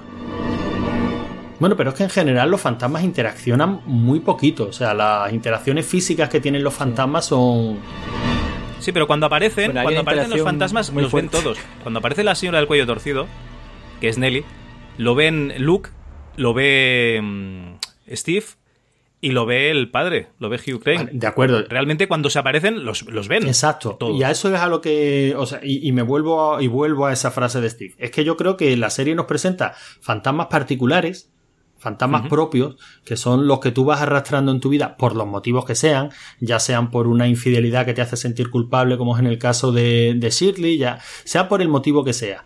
Eh, y luego están los fantasmas reales, y pongo aquí todas las comillas del mundo, que en determinados momentos los pueden ver todos, como pasa con Nelly en la casa, pero que luego ya... Y la serie y la serie es bastante tramposa en el en- por ejemplo, con Luke y Nelly cuando son pequeños, mm, Luke nunca ve la señora del cuello torcido. Aunque crea a su hermana, ella él realmente no la ve. Y es muy tramposo sobre todo con Abigail. Con, con esa niña que todos suponemos que es un fantasma. Sí, la- es cierto que el tema de Abigail, ya por ir, a- por ir avanzando ¿no? hacia los últimos capítulos, a mí sí me descolocó, sí me descolocó bastante. Pero claro, porque Bueno. aplico la lógica, digo, "Uy, qué raro me resulta que, Sí, que- era rarísimo. que durante Además, tanto ya sabíamos- haya podido tener esa relación con la niña y no lo supieran los Dudley, o sea, esa niña estaba hipervigilada y se pasaba el día fuera supuestamente jugando sola en el bosque y no sé, Porque cuando no estaban, cuando no estaban sus padres hacía lo que quería. Incluso, incluso a nivel interpretativo, cuando llegamos a ese último capítulo en el que Abigail muere y llegan los padres buscándola, los veo tan fríos que no me los creo. O sea, incluso a nivel interpretativo, todo el asunto de Abigail en los dos últimos capítulos me resulta raro, me descoloca un poquito. No me llega a sacar de la serie, pero me descoloca un poco. Cuando está el policía interrogando a Hugh Crane, le dice, bueno, todavía queda el asunto del otro cadáver. Pero no dicen nunca. Pero da nada. igual. No sé, además que se lo de- dice, bueno, pero eso no tiene nada que ver conmigo. No, es no, una es cosa que no- tan absurda. Y es que además toda es que- Abigail y es un poco que es un fallo de guion porque no hay otro cadáver. El padre se la ha llevado y la ha enterrado en el bosque para que ¿Cuál? Ay, es verdad, claro. El emparedado. No, pero el emparedado lo habían, enco- lo habían encontrado un rato antes. Yo daba Yo por hecho que era lo del Abigail, emparedado. pero- Entendía como el emparedado. Yo entendía también el emparedado, ¿eh? Yo también lo entendía. Yo no Pero, lo entendías, lo entendías el emparedado porque todavía no había salido la muerte de Abigail. Pero el emparedado no tiene sentido. El emparedado, sí. primero que la línea temporal había sido un par de días antes. Sí, porque es después, es claro, pero también hablaban de eso. Y, bueno, luego que no estamos hablando de un señor momificado. O sea, de ninguna de las maneras Pero es que- emparedado en una pero casa. es que de Abigail no puede ser. El Abigail, imposible que sea, como va a decir el policía, pero bueno, ese. O sea, que lo deja como. O sea, ya sabemos que no es tu culpa, ese no pasa nada. Hombre, Pero que realmente es lo más cojones, hay una flojo. niña muerta. Sí, pero que no tiene sentido la- sacarlo a colación el emparedado. Cuando el mismo policía ha estado hablando con él un par de días antes y dice, sí. Otra Eh, trampa de la eh, serie. es- Esta sí la veo. Sí, no, pero, un pero para mí es la única que no. Sí, yo, el- sí, yo también es la única Bueno, chicos, que, que quizás no se sostiene digamos, digamos que que en las dos bueno, tormentas, chicos, digamos que en las dos tormentas nos explican un poco la unión de la familia, nos explican también ese, digamos, poder que tiene la familia de, de, uy, se me ha ido el nombre, perdón. Ay, de Olivia. Candelabro. Lo siento, tíos. Bueno, digamos que nos explican también eh, ese poder de Olivia, ¿no? De concentrar sus emociones y que, claro, que realmente ella tiene muchísimas emociones y son muy fuertes. Eh, pero bueno, vamos a dejarlo un poquito aquí porque ya entraríamos, digamos, en la recta final en la que ya entierran a Nelly eh, y van toda la familia por separado hacia la casa. Luke roba un coche, por otra parte van... eh, si no me equivoco, Shirley y Theo en otro coche. Y por último también van el padre Hugh Grant y, y Steve en el último coche. Que es aquí donde tenemos una conversación que sí que realmente nos pone un poco en antecedentes y nos explica, nos clarifica un poco la, la historia. Que es cuando el padre, Hugh, le explica a Steve un poquito la historia. Que si queréis comentar lo del relojero, me parece que era David, ¿no? Que te hacía mucha gracia. Sí, a mí esa, esa escena me parece espectacular. Bueno, eh, porque además en esa escena es en la que está el susto. Bueno, ¿no? pero, pero no en esa conversación. No, no, eso el es en otro susto está coche. en el otro coche. ¿Ah, ese en otro coche? Hostias, es que ya no me acuerdo. Es que, Sí. es que ese. Pero es, ¿Es ese capítulo? ¿no? Sí, sí. Ah, bueno, es claro, es en el de los. eh, que están las dos hermanas, ¿verdad? No, no, pero es ese capítulo. ah, que están discutiendo. ¿verdad? Efectivamente, en ese capítulo básicamente son dos paseos en coche persiguiendo a persiguiendo a Luke. O, siguiendo las huellas de Luke. Luke se ha, se ha ido, le ha robado la cartera a Shirley, creo, con la tarjeta de crédito. Están esperando que haga uso de esa tarjeta de crédito para poder eh, localizarlo. Eh, la usan una gasolinera eh, y salen todos a perseguirlo, ¿no? Digamos, más o menos, ¿no? O sea, Luke y el padre van en un coche y tienen esa conversación en la que que a mí me parece de verdad alucinante también. O sea, una conversación cojonuda en la que el padre le va haciendo ver a Steve que, que él también veía fantasmas. Y además la forma en la que el padre lo sabe me, me parece genial. O sea, el padre ha leído el libro de Steve y ve como Steve en ese libro narra como ciertos hechos que el padre sabía positivamente que no eran ciertos, como ese relojero que estaba arreglando un reloj, ¿no? La explicación que le da me parece un poco mm, rebuscada, ¿no? O sea, le cuenta la historia de los relojes, de por qué los relojes necesitan gente muy especialista que cuesta una pasta y que él por supuesto que no lo contrató, a ese señor del bigote largo, pero Claro, pero eso es algo que necesita Sí, sí, claro, Steven. por- porque efectivamente. eso es algo para que Steven diga, está equivocado. Bueno, tiene también, tiene también la casita en el árbol. O sea, realmente ahí tienes dos pruebas irrefutables. Claro, pero me refiero, pero aunque sea la casita en el árbol, pero claro, él lo que quiere, por así decir, es pegarle Sí, sí, la claro, hostia de a. Steven, que no, que siempre ha sido el, El el que dice que estoy por encima de vosotros, porque soy unos aspirados, pero aunque yo tengo el mismo, el, mismo mal, yo no, he visto y, además es cierto que se lo, se lo hace con hechos, ¿no? O sea, la casita del árbol le explica de una forma muy coherente eh, el tiempo que, que conlleva construir una casita en el árbol y que él imposible que tuviera ese tipo de material. Y Steve sabe que tiene razón. Seguramente, eh, eh, imaginándote los años de, de vida que lleva Steve desde que salió de la casa hasta la edad que tiene en este momento y conociendo ya el personaje como lo conocemos, yo estaba viendo ese, esa escena y decía, pues el hijo puta no se lo va a creer hasta que llegue a la casa y vea que efectivamente no hay ningún árbol allí con una casita, pero aún así dirá, no, es que en estos 15 años ha venido un tornado y se ha llevado a la casa, ¿no? Porque muchas veces cuando nos obcecamos en, en algo, cuando no queremos ver la realidad, pero la verdad es que la escena está, está genial. Y en paralelo Shirley y... Y, Uy, y Theo, Esa escena es escalofriante. Están discutiendo Shirley y Theo en el coche. La verdad es que se te está poniendo mal cuerpo porque ya ahí lo están dando todo, están sacando toda la bilis que tienen. Y cómo corta esa discusión Nelly sin problemas, apareciéndose y pegando su chillido. Vamos, a mí me dio un vuelco el corazón, no sé a vosotros. es una pasada. Bueno, yo, yo es que estaba en el sofá y, y mi mujer se asustó de, de- del salto que pegué porque llegué. O sea, tenemos un sofá de tres plazas, yo estaba con mi mujer así agarrado, ¿no? Bueno, y pegué un salto que llegué al otro lado del sofá, casi me caigo. Y mi mujer se creía que me había dado algo y dice, pero, pero David está bien, está bien, que te va a dar algo. A mí me pasó lo mismo, pero en la cama, eh, con el agravante que la mía me dijo, pero tú eres imbécil, el Yo- susto que me has dado. Y yo quitándome los cascos, Yo cerrando el tengo, yo tengo que reconocer una maldad. Yo vi la serie la primera vez solo, por las noches, ya con toda la familia acostada, y cuando llegué a este susto, yo pegué un salto y digo, mira, nunca más. O sea, yo veía la, la serie de dos en dos capítulos, esa noche vi uno y digo, no puedo porque me da algo. Pero claro, la segunda vez que he visto la serie la he visto con mi mujer y yo reconozco que estaba así. Estaba deseando, deseando que llegara el momento, pero hijo de puta, no me has avisado. ¿Cómo te voy a avisar si yo creo que, no exagero si digo que es probablemente el mejor susto en una película o serie de, de terror de los últimos 15 años? Me parece Es que no te lo esperas. Es que no te lo esperas, claro. Discutiendo tan a gusto, ¿sabes? Claro, porque tú cuando ves las escenas en las que ellos están discutiendo sobre algo, eh, el, el cabrón este siempre te está incidiendo en que te fijes en lo que hablan, en lo que hacen, claro, y tú estás siempre analizando la conversación, porque él te lleva mucho a que cada palabra que ellos dicen que pueda haber una clave de algo o que pueden darte una pista sobre algo que todavía no has entendido completamente. Entonces tú estás ahí. Claro, sabes que quedan pocos capítulos porque también juega un poco con que tú sabes cuántos capítulos te quedan para terminar la serie. Entonces, yo mi opinión es que tú estás ya, las claves ya están ahí y tal. Hay una discusión súper fuerte con las dos hermanas que se acaban de enfrentar y que, y que ya conoces más sobre ellas y tal y quieres ver cómo qué pasa en ese momento y tal. Y lo último que te vas a esperar es que un coche en mitad de la carretera con las dos discutiendo, que tú lo que estás atento es a ver qué es lo que pasa, claro. Todos los sustos de la serie siempre te hace como una preparación, un ambiente, un sonido, una luz, eh, mm, algo en el que ya tú estás preparado porque se va a ver algo, ¿no? Y ahí ese susto no tiene nada que ver con nada de lo que se ve en nada, en ningún No, momento de no la hay, serie. o sea, aquí no hay paños calientes. Y la verdad, No, pero además muy coherente el susto, porque realmente Nelly.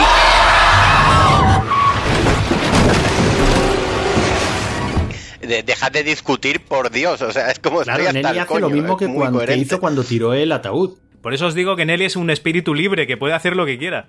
Sí, pero es que claro, es tan difícil hacer un susto que sea tan coherente como dice Manu y que a la vez funcione tan bien. Pues claro, hemos visto, o sea, es que tenemos los cojones pelados de ver películas de miedo a estas alturas. Ya nos conocemos el, Sí. chiste, el chiste, digo, el, el susto del gato. O sea, ese ya lo conocemos, pues con e- Y el del altavoz, que le das vo- volumen al altavoz y haces ¡fum! Y claro, si te asustas, por supuesto que te asustas.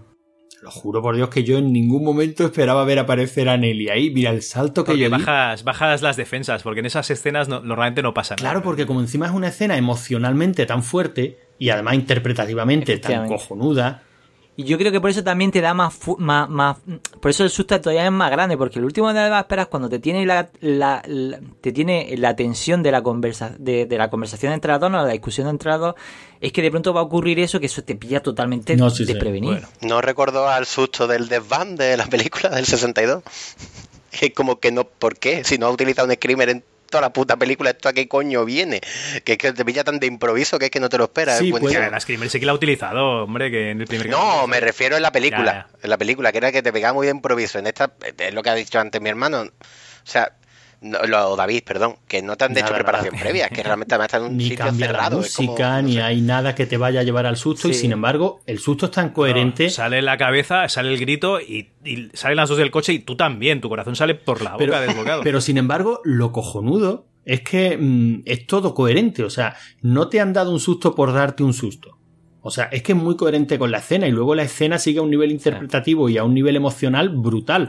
Porque el monólogo de Shirley inmediatamente después del susto, porque es que es inmediatamente después, eh, es que encima te deja destrozado y dices, joder, qué putada, qué mal está esta chica. Y estás viendo de Shirley, no de Teo, perdón.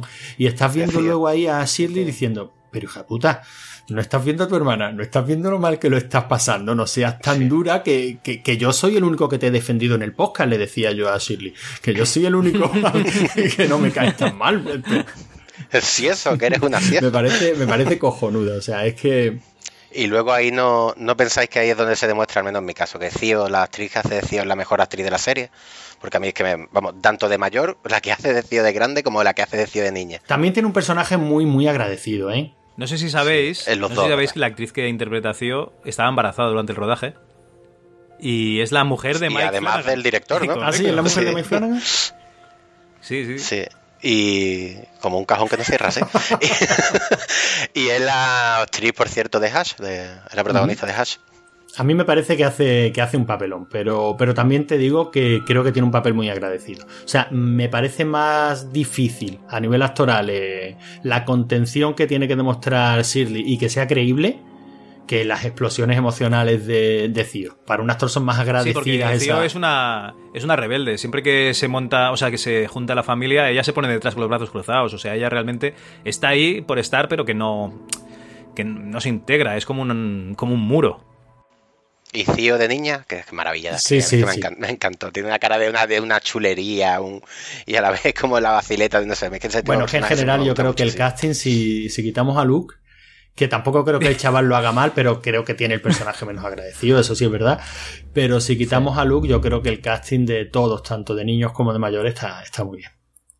Hostia, tío, es que el niño ese con esas gafotas, tío, pobrecito. Bueno, tú has dicho ya varias veces a lo largo del programa que como no veías nada con esas gafas, veías fantasmas. Bueno, yo no sé dónde te has sacado eso. Veía sombras.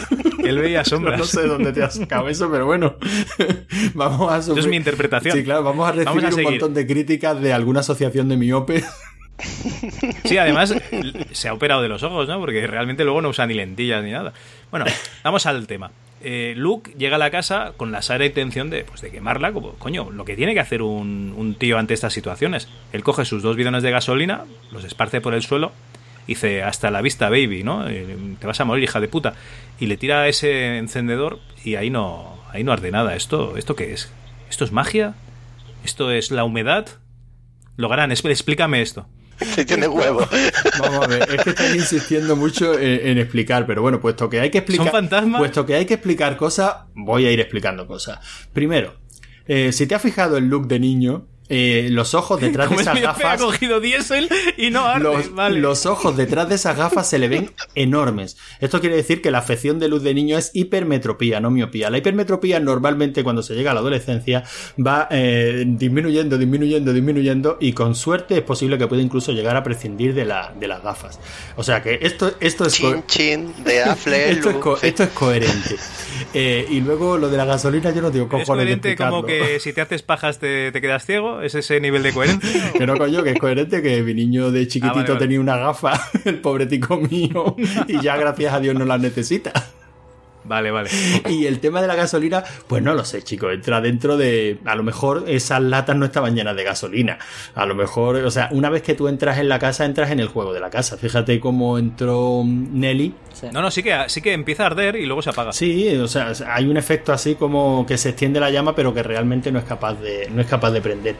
Eh, pero bueno, yo digo, en el momento que cruzas el umbral de la puerta, ya a saber qué es lo que está pasando realmente, ¿no? O sea, creo que eso quedó muy claro en el capítulo 5, ¿no? La muerte de Nelly, Sí, sí, en la que en ningún que momento ve ella ve, lo que apetece la casa. ve la realidad, ve lo que la casa le quería, le quería mostrar. Bueno, y queda atrapado precisamente en la habitación roja Luke y luego llegará el resto de su familia que también, por lo que sea, quedan atrapados. Eh, yo es que hace días que no veo la- el capítulo 9. ¿Se ve cómo quedan atrapados? No, quedan atrapados y ya está, ¿verdad? Sí, sí se va viendo. Lo que pasa es que la serie va abundando otra vez en, lo- en los flashbacks. De hecho, cuando empieza el capítulo, es el capítulo 10, ¿no? Es en el que empieza con este, No, el capítulo 10 es el que empieza, digamos, esos mini purgatorios que tienen cada uno. Sí, que empieza con ese falso Sí. inicio, ¿no? O sea, en el capítulo 9 Digamos que e- ellos están atrapados y ya está, ¿no? No se ve, es la, la pregunta que tenía. no, se ve, no se ve en el capítulo 9, pero sí se ve en el 10. Ujú. Luke sí. Luke se mete en la habitación roja. Y el resto entra en la casa y ya está. No, pero. Ah, bueno, tú No. dices en el. Es que en el 10 sí se ve cómo Claro, entra en la habitación roja, ¿no? Porque entran a buscar digo, a El Luke. 9 termina con, con Luke eh, intentando incendiar la casa, fracasando estrepitosamente, como era de esperar. Ve a su madre en lo alto de las escaleras vestida de, de rojo Sí. y las manos de Potty, creo que se llamaba este fantasma cabroncete, la, lo agarran por detrás, le tapan la cara y ahí termina el capítulo 9. O sea, el capítulo 9 termina con Luke, digamos, atrapado, pero él está en el, en el hall de la casa. Y ya es en el capítulo y en 10. el capítulo 10 empiezan... Exacto. Vale, vale, Vale, en el capítulo 10, digamos que se nos presentan unas situaciones en las que están mm, inmersos los personajes sin saberlo ellos, están como una especie de, realidad virtual. Porque empieza precisamente con la, con la historia de, de Steve, que está en su casa escribiendo un libro. Para, digamos, para quitarse ese trauma de la cabeza, está explicando la historia de lo que pasó con su mujer embarazada Claro, y ahí ya te saltan todas las alarmas y dices, este tío se ha hecho la vasectomía. Bueno, pero pueden haber cogido esperma de un banco de esperma, o puede haber guardado esperma, o la puede haber embarazado el vecino si quiere.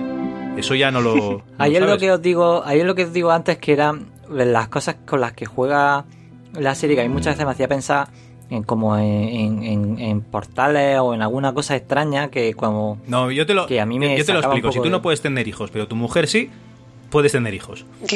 ¿Vale? es fácil. Si quieres un día, si quieres Sí, un día pero, te hago una pero no tenía la lógica con lo que con lo, con lo que con lo que había pasado anteriormente. hombre. Ah, vale. Yo estaba convencido de que se había revertido la vasectomía, ¿no? Era en plan como señal de. Cuando empezó el capítulo, digo, pues ya está. Se ha ido para allá, le he dicho, mira, me he revertido la Sí, vasectomía. pero queda, queda quiero, raro porque están felices". juntos y tal, pero bueno, tú les das una oportunidad, digamos. O sea, le, le haces. le- sigues el juego que te están mostrando. Lo que pasa es que luego ya te empiezan a, mo- a mostrar otras situaciones que dices, uy, aquí, ¿qué es lo que está pasando? Sí, la verdad es que descoloca mucho. Este arranque de capítulo descoloca un montón. Eh, luego te, luego parece más coherente, ¿no? O sea, luego cuando ya ves, bueno, evidentemente cuando ves lo que ha pasado es todo lo coherente del mundo, ¿no?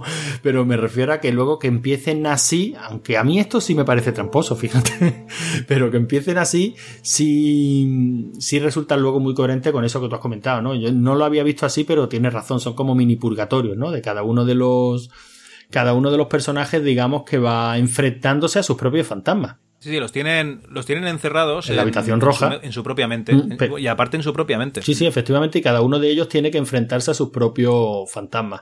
Luke tiene que, bueno, Steve, siempre lo confundo con Luke, Steve tiene que mm, tiene que enfrentarse al hecho de que, bueno, que lo que tiene su enfermedad, su, su familia no es ninguna enfermedad, que realmente han pasado por ese trauma y han visto fantasmas, todo lo que tú quieras, que él ha cometido un error traicionando a su mujer sin decirle que él no podía tener hijos cuando sabía positivamente que ella quería, quería ser madre desde que se casaron. O sea, que yo creo que todo resulta muy, muy coherente. Por fin conocemos exactamente cuál es la historia de Shirley, porque también ella se ve en esa noche que le puso los cuernos a su marido con este fantasma o no fantasma, ¿no? Tan polémico que hemos estado viendo a lo largo de toda la serie, este que la saludaba con la copa. Me gustan mucho las conversaciones que tienen todos los, todos los personajes. Creo que están muy, muy, muy bien escritas. O sea, como la mujer de Steve lo pone en su sitio, me parece cojonudo. Pero como el fantasma este de la copa pone a Shirley en su sitio también, que realmente son ellos, ¿no? Son ellos enfrentándose a sí mismos, diciéndole su propia conciencia. Déjate, eh, tú vas por el mundo de perfecta, pero realmente lo que pasó es esto, y lo tenías medido y fue frío, calculado. No puedes decir que fue algo que me parece muy una vuelta de, de tuerca muy muy curiosa el caso de Shirley por ejemplo no o sea creo que es muy acertado el hecho de que no es que simplemente le pusiera los cuernos al marido es que mm, fue algo muy calculado. O sea, el hecho de decir cuando le viste a él la alianza también dijiste, venga, ¿por qué no?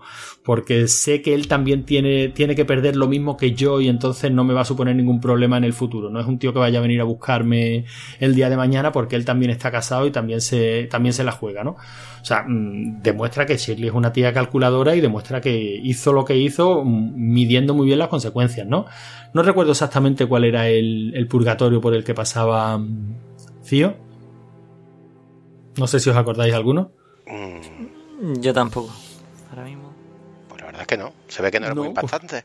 Era hablando con la novieta esta que tiene, ¿no? La novieta asiática. Supongo que sí, porque todo su arco ha ido un poquito en esa línea, ¿no? El que no es capaz de abrirse a los demás y tal. Bueno, a Luke lo vemos otra vez en. digamos, en- con la compañera a la que, a la que intentó ayudar y tal. Sí. El caso es que aparecen los cuatro en- encerrados en la habitación roja y Nelly, bueno, los cinco, porque Nelly también aparece allí. Y además se dirige a los cuatro y los cuatro lo ven. Y la verdad es que tiene un discurso Nelly bastante explica un poco todo lo que es la historia, ¿no? Explica lo que es la habitación roja, explica lo que la casa les ha hecho a todos y cada uno de ellos.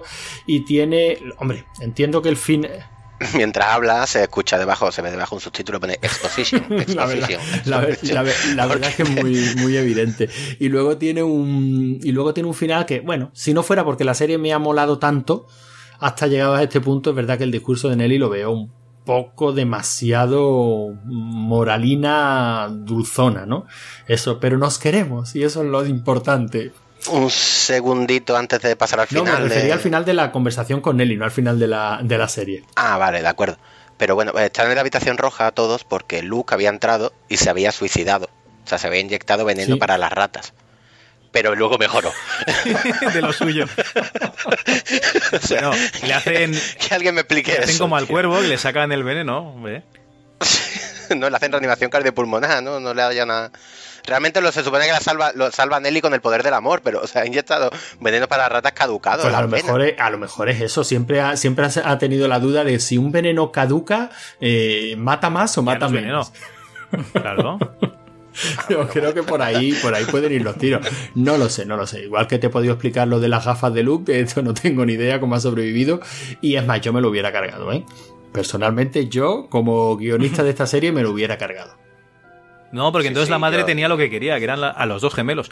Entonces no, no, no puede hacerle chantaje al padre. Bueno, pues, No, esto nos lleva al si os dais ¿no? cuenta, Si os, si- si os dais cuenta, eh, esta, esta casa es como el malo de la película que, que tiene al, digamos, al, al- al protagonista capturado, atado, y le, empa- le empieza a explicar toda su, su mierda. Pues yo quiero conquistar el mundo, no sé qué, no sé cuántos, dándole tiempo para que, para que vengan a rescatarle, o, o yo qué sé, o que se pueda liberar de las cuerdas, cosas así. Eso es lo que hace la casa, o sea, joder, mátalos, que los tienes a huevo, coño, los matas y ya está. No, pues los tienes que meter en su purgatorio para que vayan sufriendo, porque así se alimentará del, del dolor, supongo. Bueno, no lo sé, yo Pues no tampoco, lo entiendo. eh, tampoco Yo si fuese la casa los mataba y ya está. Tampoco creo que haya que buscarle un porqué a la casa, ¿no? O sea, la casa. Es como una araña que los tiene ahí, ¿sabes? Se los va a ir comiendo poco a poco. ¿Pero pensáis que la casa es inherentemente mala o mala es la fantasmita que le come Yo la no creo que la casa sea- La madre, la madre la buena, la mala. madre buena no es. Claro, es que aquí entramos en las trampas. Resulta que mm, la madre está dudando de qué hacer con los hijos. La, la fantasma que le ha comido la cabeza le dice, mátalos, mátalos. Y entonces aparece la abuela que murió con el bastón pegando en la pared porque no le hacían caso. Dice que la dejes en paz. O sea, es como si hubiese diferentes personalidades dentro de la casa, que cada fantasma tuviese su propia personalidad. Y entonces es como si realmente cada fantasma de los que ha muerto en la casa fuese un ente que vive allí con su propia, digamos, manera de actuar. Sí, pero esa es la idea. Bueno, lo- Yo lo veo, yo lo veo así también. Yo no creo que la casa sea inherentemente mala. O sea, si no viniéramos de todo lo que venimos, sea, si no viniéramos de esa novela en la que Pero la es que casa entonces era la casa- de esa película en Sí, la sí, que la no, casa no, la casa- la casa no es para mala. ser mala, Pero estáis comentando todo el rato de que la casa es mala, que los fantasmas son lo que te presenta la casa, y, y- y perdonadme, pero Manu y yo estamos diciendo que en el final nos dicen que el que muere en la casa se queda en la casa y que cada uno tiene su personalidad. Exacto. En- Porque la casa es lo que te atrapa ahí, Sí, sí. pero luego dentro de la casa está cada una de las personalidades que está en la casa. Pero es que no realmente la, que casa- quiere atraparte allí es la madre loca. Yo me refiero a que la casa es un personaje No no, la porque la casa. sea con quien puedes hablar o con quien puedes razonar. La casa es como un agujero que te chupa. La casa también es llamado Glory Hall. es, es efectivamente. No He dicho tengo que te chupa, para el que programa. The Haunting of Glory Hole. El misterio de Glory Hole. The Haunting of Glory Hole, madre mía. Bueno, o sea, lo que quieres decir es que, es que la casa lo que quiere es tener más, más almas atrapadas allí, ¿no? Claro, eh, eh, la casa es un animal, una bestia, un algo que no tiene sentido, que es algo que te, que te come. Pero eso provoca que dentro de ella haya un, un imaginario, una, un, una, ¿no? Un ecosistema. Un- como una pequeña, fa- claro, una- un ecosistema allí dentro que lo provoca eh, la, eh, la propia casa. Pero eso no quiere decir que ellos sean la casa, sino que es que eh, es, la casa provoca que ellos estén allí y que cada uno sea lo que, lo que fuera que tuviera que ser, pero, pero no es que la casa sea un personaje en sí, sino que la casa es una eso un hoyo donde que te traga, que te come. Entonces, La casa es como cuando un detonante llega- cuando llega Nelly a la casa. per- Perdona, perdona, Albarán. Entonces, cuando llega Nelly a la casa y se, y se le presentan una serie de personajes que no pueden estar allí porque no han muerto allí, ¿se los está provocando la casa o es la madre que tiene el poder de invocar, digamos, esas. es- esas eh, ilusiones? Ese, ese es el Pero el punto clave de que es que yo creo que estáis tratando de buscarle una, o sea, estáis tratando de aplicar una, joder, que esto no es, Nosotros esto no es queremos física analizar y diseccionar cómo funciona esto, básicamente. Para ver, yo- yo esta me lo de no siempre tiene este tipo qué, de obra. por- Hay una, no, no, hay ¿por una qué? cosa que se llama suspensión de la incredulidad. Y tú la aceptas hasta cierto punto. Si a mí me das unas reglas dentro Te de tu vuelvo a decir de que la las reglas no te las ha dado nadie, que las reglas te las has montado tú en tu cabecita. No, las reglas me las ha dado Dime la el folio, película. dime dónde está el folio de Flanagan, ¿dónde están aquí lo esto de no, No. dar de comer? Vamos Es a ver, los Gremlins te daban unas reglas. Esto no. Esto no. Eh, tío, macho, es que eso no ¿Por funciona no? Es un así. timo, Entonces, a partir de ahora, cuando yo vea cualquier película, si de repente sale un mago y los convierte a todos en cerdos, diré, es que en ningún momento me han dicho que no puede haber mago que convierta en cerdo. No, perdona, tú- aquí tiene que haber una coherencia narrativa. ¿Que es la casa la que los vuelve locos y quiere que los se queden o es la madre loca? Porque la Nelly se mete y dice, es, perdona, no, pero es la madre, de la, madre casa. lo atrae. A ver, la madre provoca, o sea, la madre es Para mí es la madre la que los está trayendo allí, es la madre la que, la que está provocando la ensoñación de Nelly, porque realmente la madre quiere que Nelly se suicide. O sea, es la madre la que provoca esa ensoñación. No, yo no estoy hablando de la Sí, madre sí. de la familia Crane, yo estoy hablando de la madre loca. Que es la que le come la cabeza a la madre de la La de familia los años Crane. 20. Pero yo no conozco la historia de Esa- señora. Yo no la conozco. A lo mejor en una segunda temporada nos cuentan la historia de la madre loca y de Poti. No lo sé.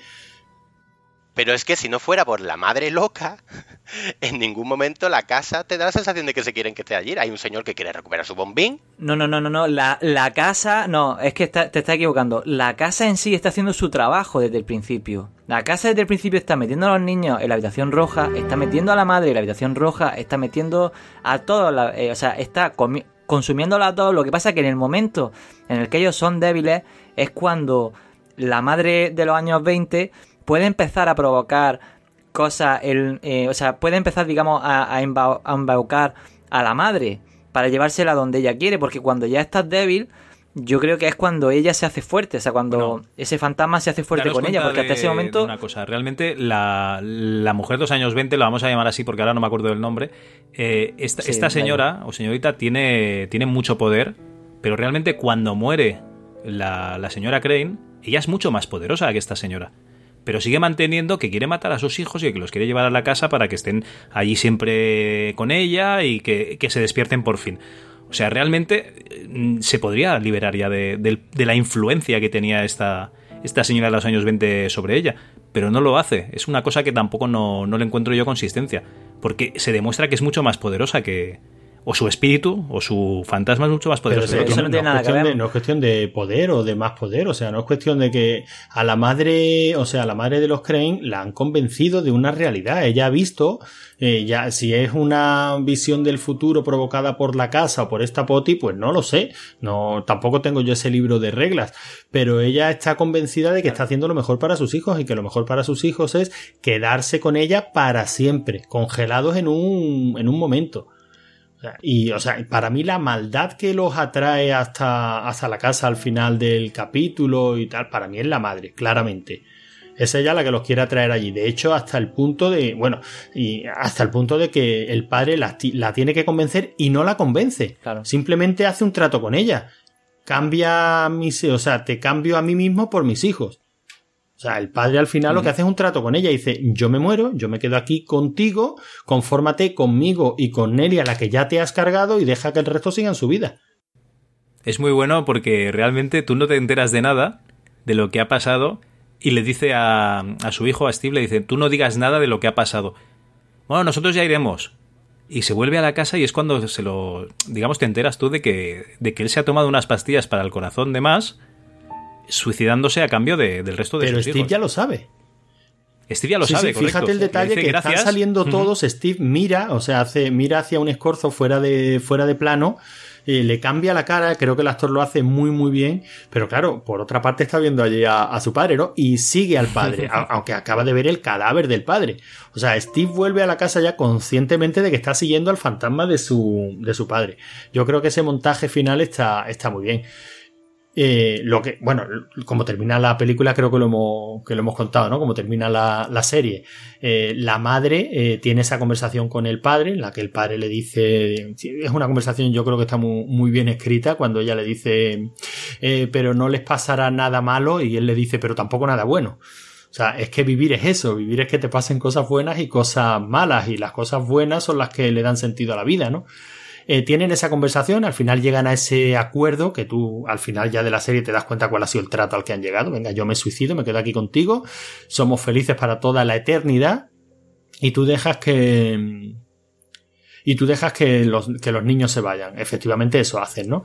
Y asistimos al chantaje, ¿no? ¿Lo quieres contar tú, Manu, Cal? Sí, el chantaje, bueno, el chantaje era del pasado, no es el presente. Correcto. Es cuando descubren la muerte de. Abigail, ¿era la niña? Sí. Ha muerto Abigail, ha muerto la señora Crane y entonces básicamente lo que dicen es que ellos quieren seguir viendo, porque claro, está el fantasma de Abigail ahí, ellos quieren seguir teniendo a su hijo, a su hija, perdón. Y, y el padre no quiere que se sepa nada de lo que ha pasado allí para que no se les vaya la olla a sus hijos, digamos, para protegerlos de la verdad. Entonces el trato que hacen es ese. Nadie entrará en la casa salvo los Dudley y, ya está, y se, y se aísla, digamos, la casa del resto del mundo. Efectivamente, ese chantaje sucedió en el pasado, pero nosotros lo conocemos ahora. Y lo que va a pasar ahora es que la señora Dudley, por lo que sea, le da un jamacuco, se muere allí en la casa, aparece su fantasma, porque claro, esto es instantáneo. En el momento en que te mueres en la Bueno, casa. pero eso ya es el epílogo, aparece- ese ya es el respawn. epílogo dulzón. Todo el tema de Abigail os pareció Uy, coherente. Es, es- es muy. No, no muere en Sí, la sí. casa, ¿no? O sea, se la lleva, No, lleva no, el cadáver no, el marido a la casa.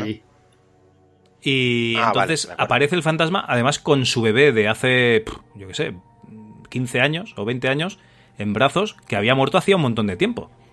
Da igual, pero es que tú allí ves lo que tú quieras Ya ver. estamos. si es que, es que como no, lo que acaban dicho de decir que si mueres en la casa Es- te eso- quedas en la casa. Escúchame, escúchame. Es como lo de la droga que tiene, que tiene, o sea, ¿por qué cuando están en la habitación y él tiene puesto lo del veneno ese, eso tiene que ser veneno? O sea, vosotros dais por supuesto que todo lo que se ve cuando a vosotros os interesa es, es coherente y es real y cuando no os interesa Pues pues, esto no es coherente pues ni es real. igual- Si es que no hay nada que sea que tú. coherente Pues, ni sea real. cual- exactamente O sea, igual. lo cual qué dice parte- mucho a favor de la serie. O sea, está claro que la serie deja Efectivamente. mm, todas las interpretaciones libres y da para hablar de ella todo lo que todo lo que queramos. No, pero hablando en serio. O sea, que la serie es el sumum de lo hizo un mago. ¿no? O sea, tú invéntate lo que te No, salga de los serio, cojones. Nada, para nada y con todo además el tono no. que tiene la serie. Me niego a que la con todo el vendas tono así. que- No, no, que a mí la serie, a ver, que parece que no me ha gustado. A mí la serie me ha encantado. Me encanta la ambientación, me encanta gran parte de la historia y tal, pero simplemente opino que es muy tramposa y que el final es una bacala infame. Pero bueno, que eso son Pero opiniones vamos a ver, es muy tramposa como absolutamente todo el cine y toda la literatura de fantasmas, porque estamos hablando No, de... te voy a dar, te voy a dar otra pista. Cuando están, cuando están hablando Nelly pequeña con su hermano Luke, dicen que estaban en la sala roja celebrando una fiesta del té con su madre y Abigail. Y Nelly dice, no, esa no era mamá.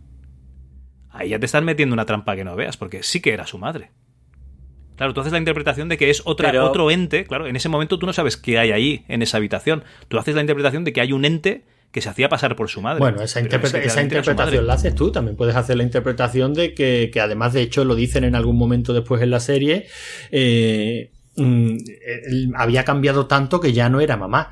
Ya- no era la mamá amantísima eso- que eso en la vida le haría daño a sus hijos. Era una persona que estaba Es tan que- fuera de es sí que, era claro, capaz de el matar a sus propios hijos por tal de que se quedaran allí para siempre. Yo lo interpreté así y me pareció de lo más coherente. Es Sí, que- pero una niña de 6 sí. años no creo que lo interprete A así. vosotros nunca os ha pasado, a vosotros nunca, bueno, a ver, esa conversación alguna vez la, habéis tenido que escuchar. Es que yo querría que mi hijo estuviera Claro, siempre no, no, así. claro, sí. Yo creo que es eso, ese sentimiento llevado evidentemente a la locura y al extremo, pero es justo ese sentimiento, el No, sentimiento sí, que Pero, hace no, que no, si eso estamos súper de acuerdo. Si yo estoy diciendo que Sí, sí. Nelly dice, esa no era mamá. Pero bueno, vamos a ver, es que es la, es la interpretación Pero de es un que esa niño, no era mamá. simplemente Bueno, esa no era esa mamá. no era mamá. Y yo, y yo mamado a las 4 de la mañana en una discoteca también tampoco soy yo. No, no, no, Javi, no es. O sea, yo incluso en la, incluso en las palabras de Nelly lo veo muy, muy coherente. O sea, mamá Sí, sí, no es esa mujer que nos ha sacado en mitad de la noche eh, y ha envenenado a nuestra amiga Abigail. Porque ya Nelly en ese momento ha Pero, visto... pero Abigail, Abigail la ha puesto a dormir. Lo que No, es que en ese, sale un poquito de en ese momento boca, Nelly realmente- estaba enfrente y ha visto que lo que ha hecho la madre ha sido envenenar a Abigail. Para una niña a mí me parece muy coherente. No, no, perdona, esa no era mamá. Eso era otra cosa, pero mi madre no hace esas cosas. No, no sé, me, Bueno. me parece coherente. De hecho, esa es una protección que tienen los propios niños. O sea, esa es la protección de los niños. Bueno, La protección porque tú es dices que la han envenenado. No, No, no, madre. si te- no, no, no. No, pero es que, es que la forma de protección que tienen ellos mismos es decir, si no, te no, das esa cuenta, era Nelly se comporta muy parecido al caso de, de Cío cuando, cuando la chica esta de la que abusaba el padre de adopción. No decía es mi padre de adopción que me está violando, decía era el señor sonrisa. O sea, estás haciendo una interpretación de, de una realidad que es demasiado dura como para aceptarla. Eh, para una niña de 6 años, aceptar que tu madre se ha vuelto loca y ha envenenado a tu amiga delante tuya y que pretendía envenenarte a ti a tu hermano, yo creo que es más fácil decir eso era otra cosa. Eso era un monstruo. Y más en una, en una casa en la que están pues teniendo visiones, viendo fantasmas, en fin. A mí ya digo que no me... Vamos a ver, que no digo que la serie sea perfecta. O sea, yo hay cosas que, por ejemplo, todo el tema de Abigail me chirría mucho. Pero viendo el tono que tiene la serie durante toda la serie y este final pasteloso que, digamos, dulcificado que nos, que, que nos entregan, ¿qué sensación tuvisteis? Porque yo tuve una sensación como diciendo, ¿qué es lo que ha pasado aquí? Porque esto ahora desde... O sea, este- esta cosa tan amarga ahora de, de repente sabe a miel. Eso no me acabo Bueno, de... no hemos contado todavía el final, ¿no? El final del todo no lo hemos Ah, bueno, Venga, un resumen del final.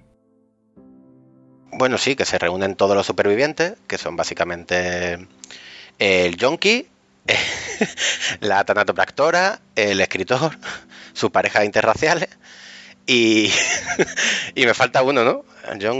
Lo- ah, sí, y la borde. Se reúnen eh, para celebrar que lleva tres años sobrio el yonki Dos.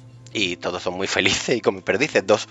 Y todo o sea, acaba en un plano maravilloso de la fiesta de cumpleaños, toda la familia reunida, la mujer del escritor embarazada, Eh, y nada, todos muy felices. Es que, es que el final es completamente... in- en fin, Y pues aquí, eso, es- ese bueno, es y el aquí es final, donde vemos ese epílogo en el que el señor Dudley lleva a, a la moribunda señora Dudley para que muera en la casa y se reúna con sus dos hijas que murieron allí, ¿no? Con Abigail y ese... También súper happy ese. Yo, a mí este final, en una primera instancia me sentí un poquito estafado, en el sentido de decir, esto es demasiado dulce. O sea, Luke tenía que haber muerto, y... pero por otra parte, como me he encariñado... Eh, muy bien, muy bien. A 100, 100%. Pero como por otra parte- A favor de que muera Luke. Pero tendría que haber muerto cuando se cae con el Cuando, montacargas. cuando es niño, tenía que haber muerto. Por otra parte, como me he encariñado tantísimo de los personajes, mm, digo, bueno, pues mira, ¿por qué no? ¿Por qué no va a terminar una puñetera historia bien? Y, bueno, digamos que he aceptado este final. También reconozco que la serie hubiera sido más redonda con un final como el, como el fin, con el final que estaba previsto en un primer momento. Creo que eso fue un momento de debilidad de Flanagan que, que si en esa reunión happy del final, efectivamente, tal y como él tenía en mente, se hubiera visto esa ventanita alargada de la habitación roja, y yo creo que la No, serie pero- daría que hablar mucho más de lo que, de lo que está dando que hablar. Muchísimo más. Pero tú date cuenta de que, de que la mitad no nos hubiésemos enterado si no lo leemos por internet. No, no, claro, pero, pero una vez enterados, que al final nos enteramos, pues la serie hubiera, creo que hubiera calado bastante más. Y ha calado, ¿eh? Ha gustado. Bueno, eh, David, por turnos. Vale, yo, a mí en sí el final mm, no me pareció mal. Yo como siempre lo vi como una especie de historia de, de familia y amor y tal y no sé qué, o sea, con su momento y tal, o sea, yo para mí no, no me pareció mal eh, el final en sí. Y la verdad es que si hubieran metido el detalle de, de, de la, ¿no? de la ventana y tal, pues mira, mm, tanto si lo hubieran puesto como si no, eh, la serie es tan ambigua que ese final... mm, ¿Quién te dice a ti que de verdad no están allí? ¿O qué? O sea, mm, tú ya puedes hacer tu interpretación. O sea, yo para mí mm, no hay problema en que si le quieres dar un cierre se lo des o si ese final tan dulce te parece mal, mm, realmente seguramente a lo mejor se puede, puede explicar que a lo mejor ellos todavía siguen allí o que no, o que qué pasó. Para mí el final... O sea, para mí es como un final alargado, porque para mí el final es cuando Steven mira hacia atrás y hace un poco la misma, el mismo gesto que hizo el padre cuando ellos salieron de la casa al principio de la serie. O sea, para mí es como se cierra el círculo ahí. Entonces realmente a mí lo que me sobra quizás sea un poco esa escena. Quizá. Eh, pero como claro, como la madre los deja ir y, y se supone que eso ya hace que, que eso que, que... Porque digamos, todo lo que hacen al final es, es superar el problema que tienen, ¿no? No, hombre, sí, por patas. Ya ves si cada, uno se enfrenta a sus miedos. Claro, no, me refiero, cada uno se enfrenta a, su, a los miedos que siempre había evitado y, con- y consiguen seguir adelante porque en realidad el padre es el que consigue, eh, digamos, eh, dejarles volar, que al fin y al cabo es de lo que un poco va la serie, ¿no? De deja a tus niños que vuelen, ¿no? Deja a tus niños que, que sean grandes, ¿no? Y que...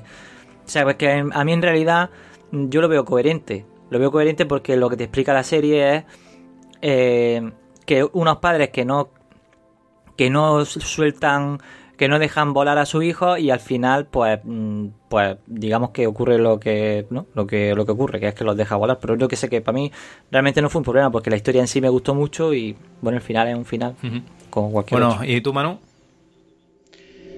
A ver, yo ya lo he dejado caer un poco antes. A mí al final me parece una mierda, hablando en plata. El problema, o bien lo dejas como dice David cuando se gira. eh, se me olvida el nombre ahora, el escritor, cuando se gira. Steven, Steven. cuando se gira hacia la casa, que me hubiera parecido un final bastante bien. O bien, incluso puedes poner el plano final, pero sin la pequeña introducción de personajes que has hecho antes. No sé si recordáis, porque Theo se sincera con su novia asiática. El aborde le confiesa todo a su marido. El, el al final sale de las drogas y tal. O sea, todo, todo acaba demasiado bien. Es como te has enfrentado tú a tus problemas, ¿de acuerdo? Pero la vida real no funciona así. Y llevas toda la serie presentando unos personajes deprimidos, hundidos y que se han enfrentado a problemas reales y lo han sobrellevado como han podido. Realmente a todos les sale tan bien, tan perfectamente bien. Y tú dices, David, que puedes dar la interpretación que tú quieras. Aquí lo que ha dicho el creador de la serie, y eso va a misa, es que le quería dar un final feliz a los personajes. Y han tenido un final feliz. Y me parece demasiado almibarado, demasiado azucarado. No, es que no, no casa con el resto del tono de la serie. Ese es el mayor problema Sobre que le veo. todo Me están- porque con Nelly ha sido muy cruel. Exacto, encima es que, bueno, es que lo de la historia de Nelly es como todo lo malo te va a pasar a ti. O sea, tenéis que ver un documental que hay sobre la parálisis del sueño, que o sea, es una de las peores cosas que te puede pasar. Y durante la parálisis del sueño, ver al fantasma que te ha atormentado de tu infancia y se muere tu novio perfecto delante tuya y tú no puedes ni. Y el resto, se- uno se reconcilia, la una se reconcilia con el calzonazo del marido, que es un santo varón, la otra encuentra el amor de su vida, el otro se desintoxica porque ya no tiene trauma, total, ya se ha metido veneno para las ratas en las venas, ya la heroína no le llama la atención. El otro al final se revierte la vasectomía y preña a la mujer, son todos súper felices, es demasiado mm, impostado, demasiado... No sé, no me Yo creo que iban a no hacer un nada, final, nada, un final un poco a lo eh, Elm Street, a lo No, Elm Street. bueno, sí, yo creo que, además lo dijo Flanagan, y yo creo que el problema es que decidieron quitar la ventanita estrecha, que es la que te decía, claro, todo esto tan perfecto lo es porque realmente murieron todos en la habitación roja y están viviendo ese momento ideal y feliz. Y decidieron quitar en el último momento la ventana estrecha diciéndote, vale, no están en la, en la habitación roja, pero se olvidaron o no tuvieron tiempo de reescribir todos esos finales. Y es verdad que queda todo excesivamente Sí. almibarado, sí es verdad, pero bueno, plantéatelo como un momento concreto de sus vidas. Eh, todos en algún momento, o me gustaría pensar que en algún momento habéis tenido un momento en vuestra Sí. vida que dice, joder, qué bien todo. Luego la vida te da palos, ¿no? Bueno, pues la serie nos ha dejado en ese momento, en un momento en el que parece que todo va bien, pero Sí. sabemos cuál es la vida. Sabemos que Cío, que es un amor de dos pares de cojones, pues su, su novia al final la dejará porque no la aguanta. Sabemos que el marido, cuando le siga dando vueltas a la cabeza y por la calle escuche, eh, cornudo, cornudo, cornudo, cornudo, pues llegará un día y diga, mira, yo no lo aguanto más porque porque ya perdí la confianza en ti. Sabemos que Luz volverá a recaer, si no a los dos años al tercero, porque el que es adicto lo es adicto para siempre. Esto no son palabras mías, vamos a ver que esto eh, es el discurso que dan en la serie. Yo estoy seguro que hay adictos que lo superan, por favor. Pero, o sea, que bueno, yo creo que la serie nos, nos deja en un momento dulce y hay que aceptarlo así. Muy, muy almibarado, sí. Pero bueno, tómatelo como bueno, un Sí. momento concreto, un momento de celebración. Luego la vida ya los pondrá en su sitio, pero eso no nos lo va a enseñar la serie, hombre. Yo lo que creo es que es una serie tan larga y le coges tanto cariño a los personajes que lo que quieren es que realmente te quede buen sabor de boca con la serie, al máximo público posible. Eso es lo que, lo que creo yo. Y que con esa ventanita de habitación roja en la sala, lo que hubiese pasado es un final en el que todos bien, pero pero no. O sea, realmente están, están en la mierda. Pero bueno, mm, realmente el final, como os comento, me parece muy edulcorado, pero necesario para que la gente se quede con un buen sabor de boca después de todo lo que ha visto. Sello, sello Netflix. No, no, Netflix, no, las películas de Netflix. A mí que me parece que, que la, que la serie mm, eh, tiene el mal que tiene mucho cine americano, pero que por otras partes en otras, en otras cosas nos gusta, es que es la sobreexplicación de un final para que todo el mundo pueda comprender ciertas cosas. Quizás si la serie fuera eh, más dura con el espectador, quizás ganaría un poco más. Pero por eso yo no le puedo ver un defecto, porque si no le vería un defecto a muchísimas más películas y muchísimas más cosas que, que, que no se lo quiero ver. No, no, si no, es, si no es por lo que te, no es por lo que te explican en el último momento, es por la, el tono de, de sí, sí, pero de igual que eso, que igual tienen. que eso es, claro, igual que eso también es intentar cerrar de una forma positiva para dar un mensaje positivo de que si en Para realidad que se te pues, quede buen eh, sabor de boca. superas tu trauma, claro, para que si superas tu trauma, pues que sepas que la vida te espera algo mejor. Bah, que pero si la gente no ve las que- series para, para que para imaginarse que la vida le va a ir mejor. No me jodas, la gente lo que quiere es No, evadirse. ya, ya, pero me refiero que para eso están los productores, la gente de marketing, la gente de tal, que te dice, oye, es que esto si lo llevas más por allí, quizás lo haces mejor, ¿entiendes? O sea, Y el final, te digo porque y el final el- no el estaba, el final no estaba reñido, ¿eh? porque el final que le quería dar Mike Flanagan de que están ahí atrapados, pero tú no lo sabes, realmente si no te fijas mucho o le interpretas o no te lo explican, realmente era un final feliz, pero con truco. Yo no me hubiera De, enterado. toda- de todas no maneras, creo que visto. estamos dando vueltas demasiada, demasiadas vueltas a un final, que bueno, que sabemos lo que es, es muy dulcecito. Si no os gusta, lo tenéis tan sencillo como en el momento en que Steve cierra la puerta, vosotros le dais al stop. Se gira. Y ya está. La serie ahí termina para vosotros, Y hace queda una así. serie cojonuda, os quitáis el final edulcorado y, y ya está. Si es que no hay que darle más vueltas. Como, como en City of Angels, pero al revés. Bueno, pues ya, ya estará todo, ¿no, chicos? ¿O tenéis alguna cosita más de la serie que queráis comentar? Bueno, a mí me gustaría una pequeña conclusión, que es que conforme iba diciendo las cosas durante toda la grabación, parece que no me ha gustado la serie. Ni muchísimo menos, ¿eh? La serie me parece muy, muy recomendable. Me parece genial. O sea, yo creo que es la mejor serie de terror. Si Twin Peaks la podríamos englobar dentro de terror, sería más bien un thriller. Pero seguramente es la mejor serie de terror que he visto yo. Es que no se me ocurre ahora mismo ninguna otra mejor, ¿eh? O sea, tanto la ambientación, los sustos que tiene, los personajes, las actuaciones, me parece genial. Simplemente eso que le veo fallitos de guion por todas partes, pero que son perfectamente salvables. Simplemente lo mejor yo soy muy tiquismiquis, pero que la serie es muy Yo no lo recomendable. veo fallos de guion con la explicación que, que tiene la serie y con el tipo de montaje que tiene. Al revés, o sea, ya le gustaría a la mitad de las series tener un- una complicación a la hora de, de- de desarrollarse, porque realmente las series suelen ser lineales. Y en este caso, la serie, mm, vamos, no, no tengo ni idea de, de la manera en que han tenido que trabajar el equipo de, de guionistas para conseguir lo que han conseguido, ¿eh? No, no, sí, es brillante en todo lo. O sea, lo que decía mi hermano de la estructura esta de montaje, de te vamos eh, ofreciendo cada vez un poquito más del cuadro, un poquito Y más que del luego cuadro, tiene que completo, coincidir eso es todo. genial. Sí, es genial, sí es genial. Si yo ya digo, eh, me reitero, creo que tiene muchas trampitas y vuelvo a lo mismo de siempre. Suspensión de la incredulidad hasta cierto punto. A mí dame unas reglas porque si no me pierdo. No esperes todo el esfuerzo sea de parte del espectador. Tiene que darme algo básico en lo que apoyarme. ¿Los fantasmas pueden salir o no pueden salir? ¿Los fantasmas tienen aspecto tangible y pueden poner botoncitos en los, en los ojos o no pueden hacerlo? Eh, ¿Es la casa la mala o es la señora del año, de los años 20? ¿El mojo? ¿El, el mojo al final eh, hacía, hacía algo? O sea, ¿se servía de algo? ¿Es simplemente una representación de la pero Pero por ¿Es un guiño Dios. a la obra original diciendo, dándole Javi, explicaciones Javi, naturales? orden, No sé. estábamos en las conclusiones. No volvamos al moho, por Dios, que llevamos cinco horas de programa. Vale, Ma- perdón. Manu, ¿tienes algo más que añadir? Nada más, Venga, nada va. más hasta aquí, que es muy recomendable. ¿Tenéis que alguna cosita más que añadir a la serie? Porque si no, yo creo que aquí quedaría bien poner ya el final del programa, porque ya llevamos muchas horas grabando. Antonio tiene muchas horas de edición y vosotros tenéis muchas horas de, de- de escucha, si queréis escucharlo. Y yo creo que hasta, hasta aquí podríamos dejarlo. Pues por mí perfecto. Pues este fue. Pero yo tenía que opinar sobre el. No, broma. Pues este fue el especial de rigor y criterio de la Casa Achus, Asociación para el Conocimiento Universal Humano y Serio, eh, de Haunting of Hill House. Y espero que os guste. Hasta la vista. This room is like the heart of the house. No, not a heart, a stomach.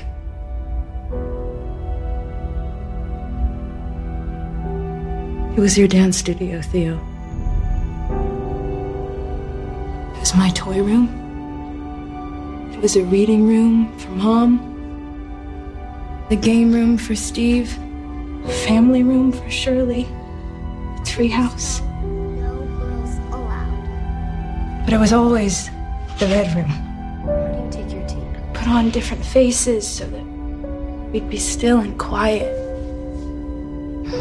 while it digested. I'm like a small creature swallowed whole by a monster, and the monster feels my tiny little movements inside.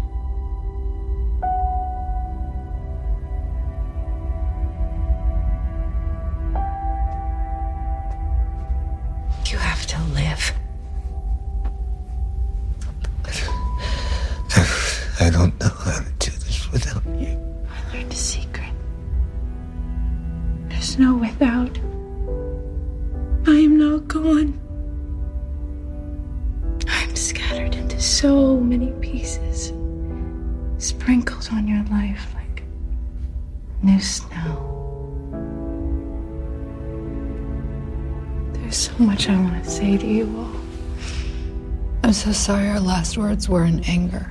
They weren't our last. Sorry. I'm sorry that I didn't answer the phone. But you did. So many times. I'm sorry if I didn't listen, and I'm sorry. Wouldn't have changed anything. I need you to know that. Forgiveness is warm, like a tear on a cheek. Think of that and of me when you stand in the rain. Hmm. I loved you completely. And you loved me the same. That's all. The rest is confetti.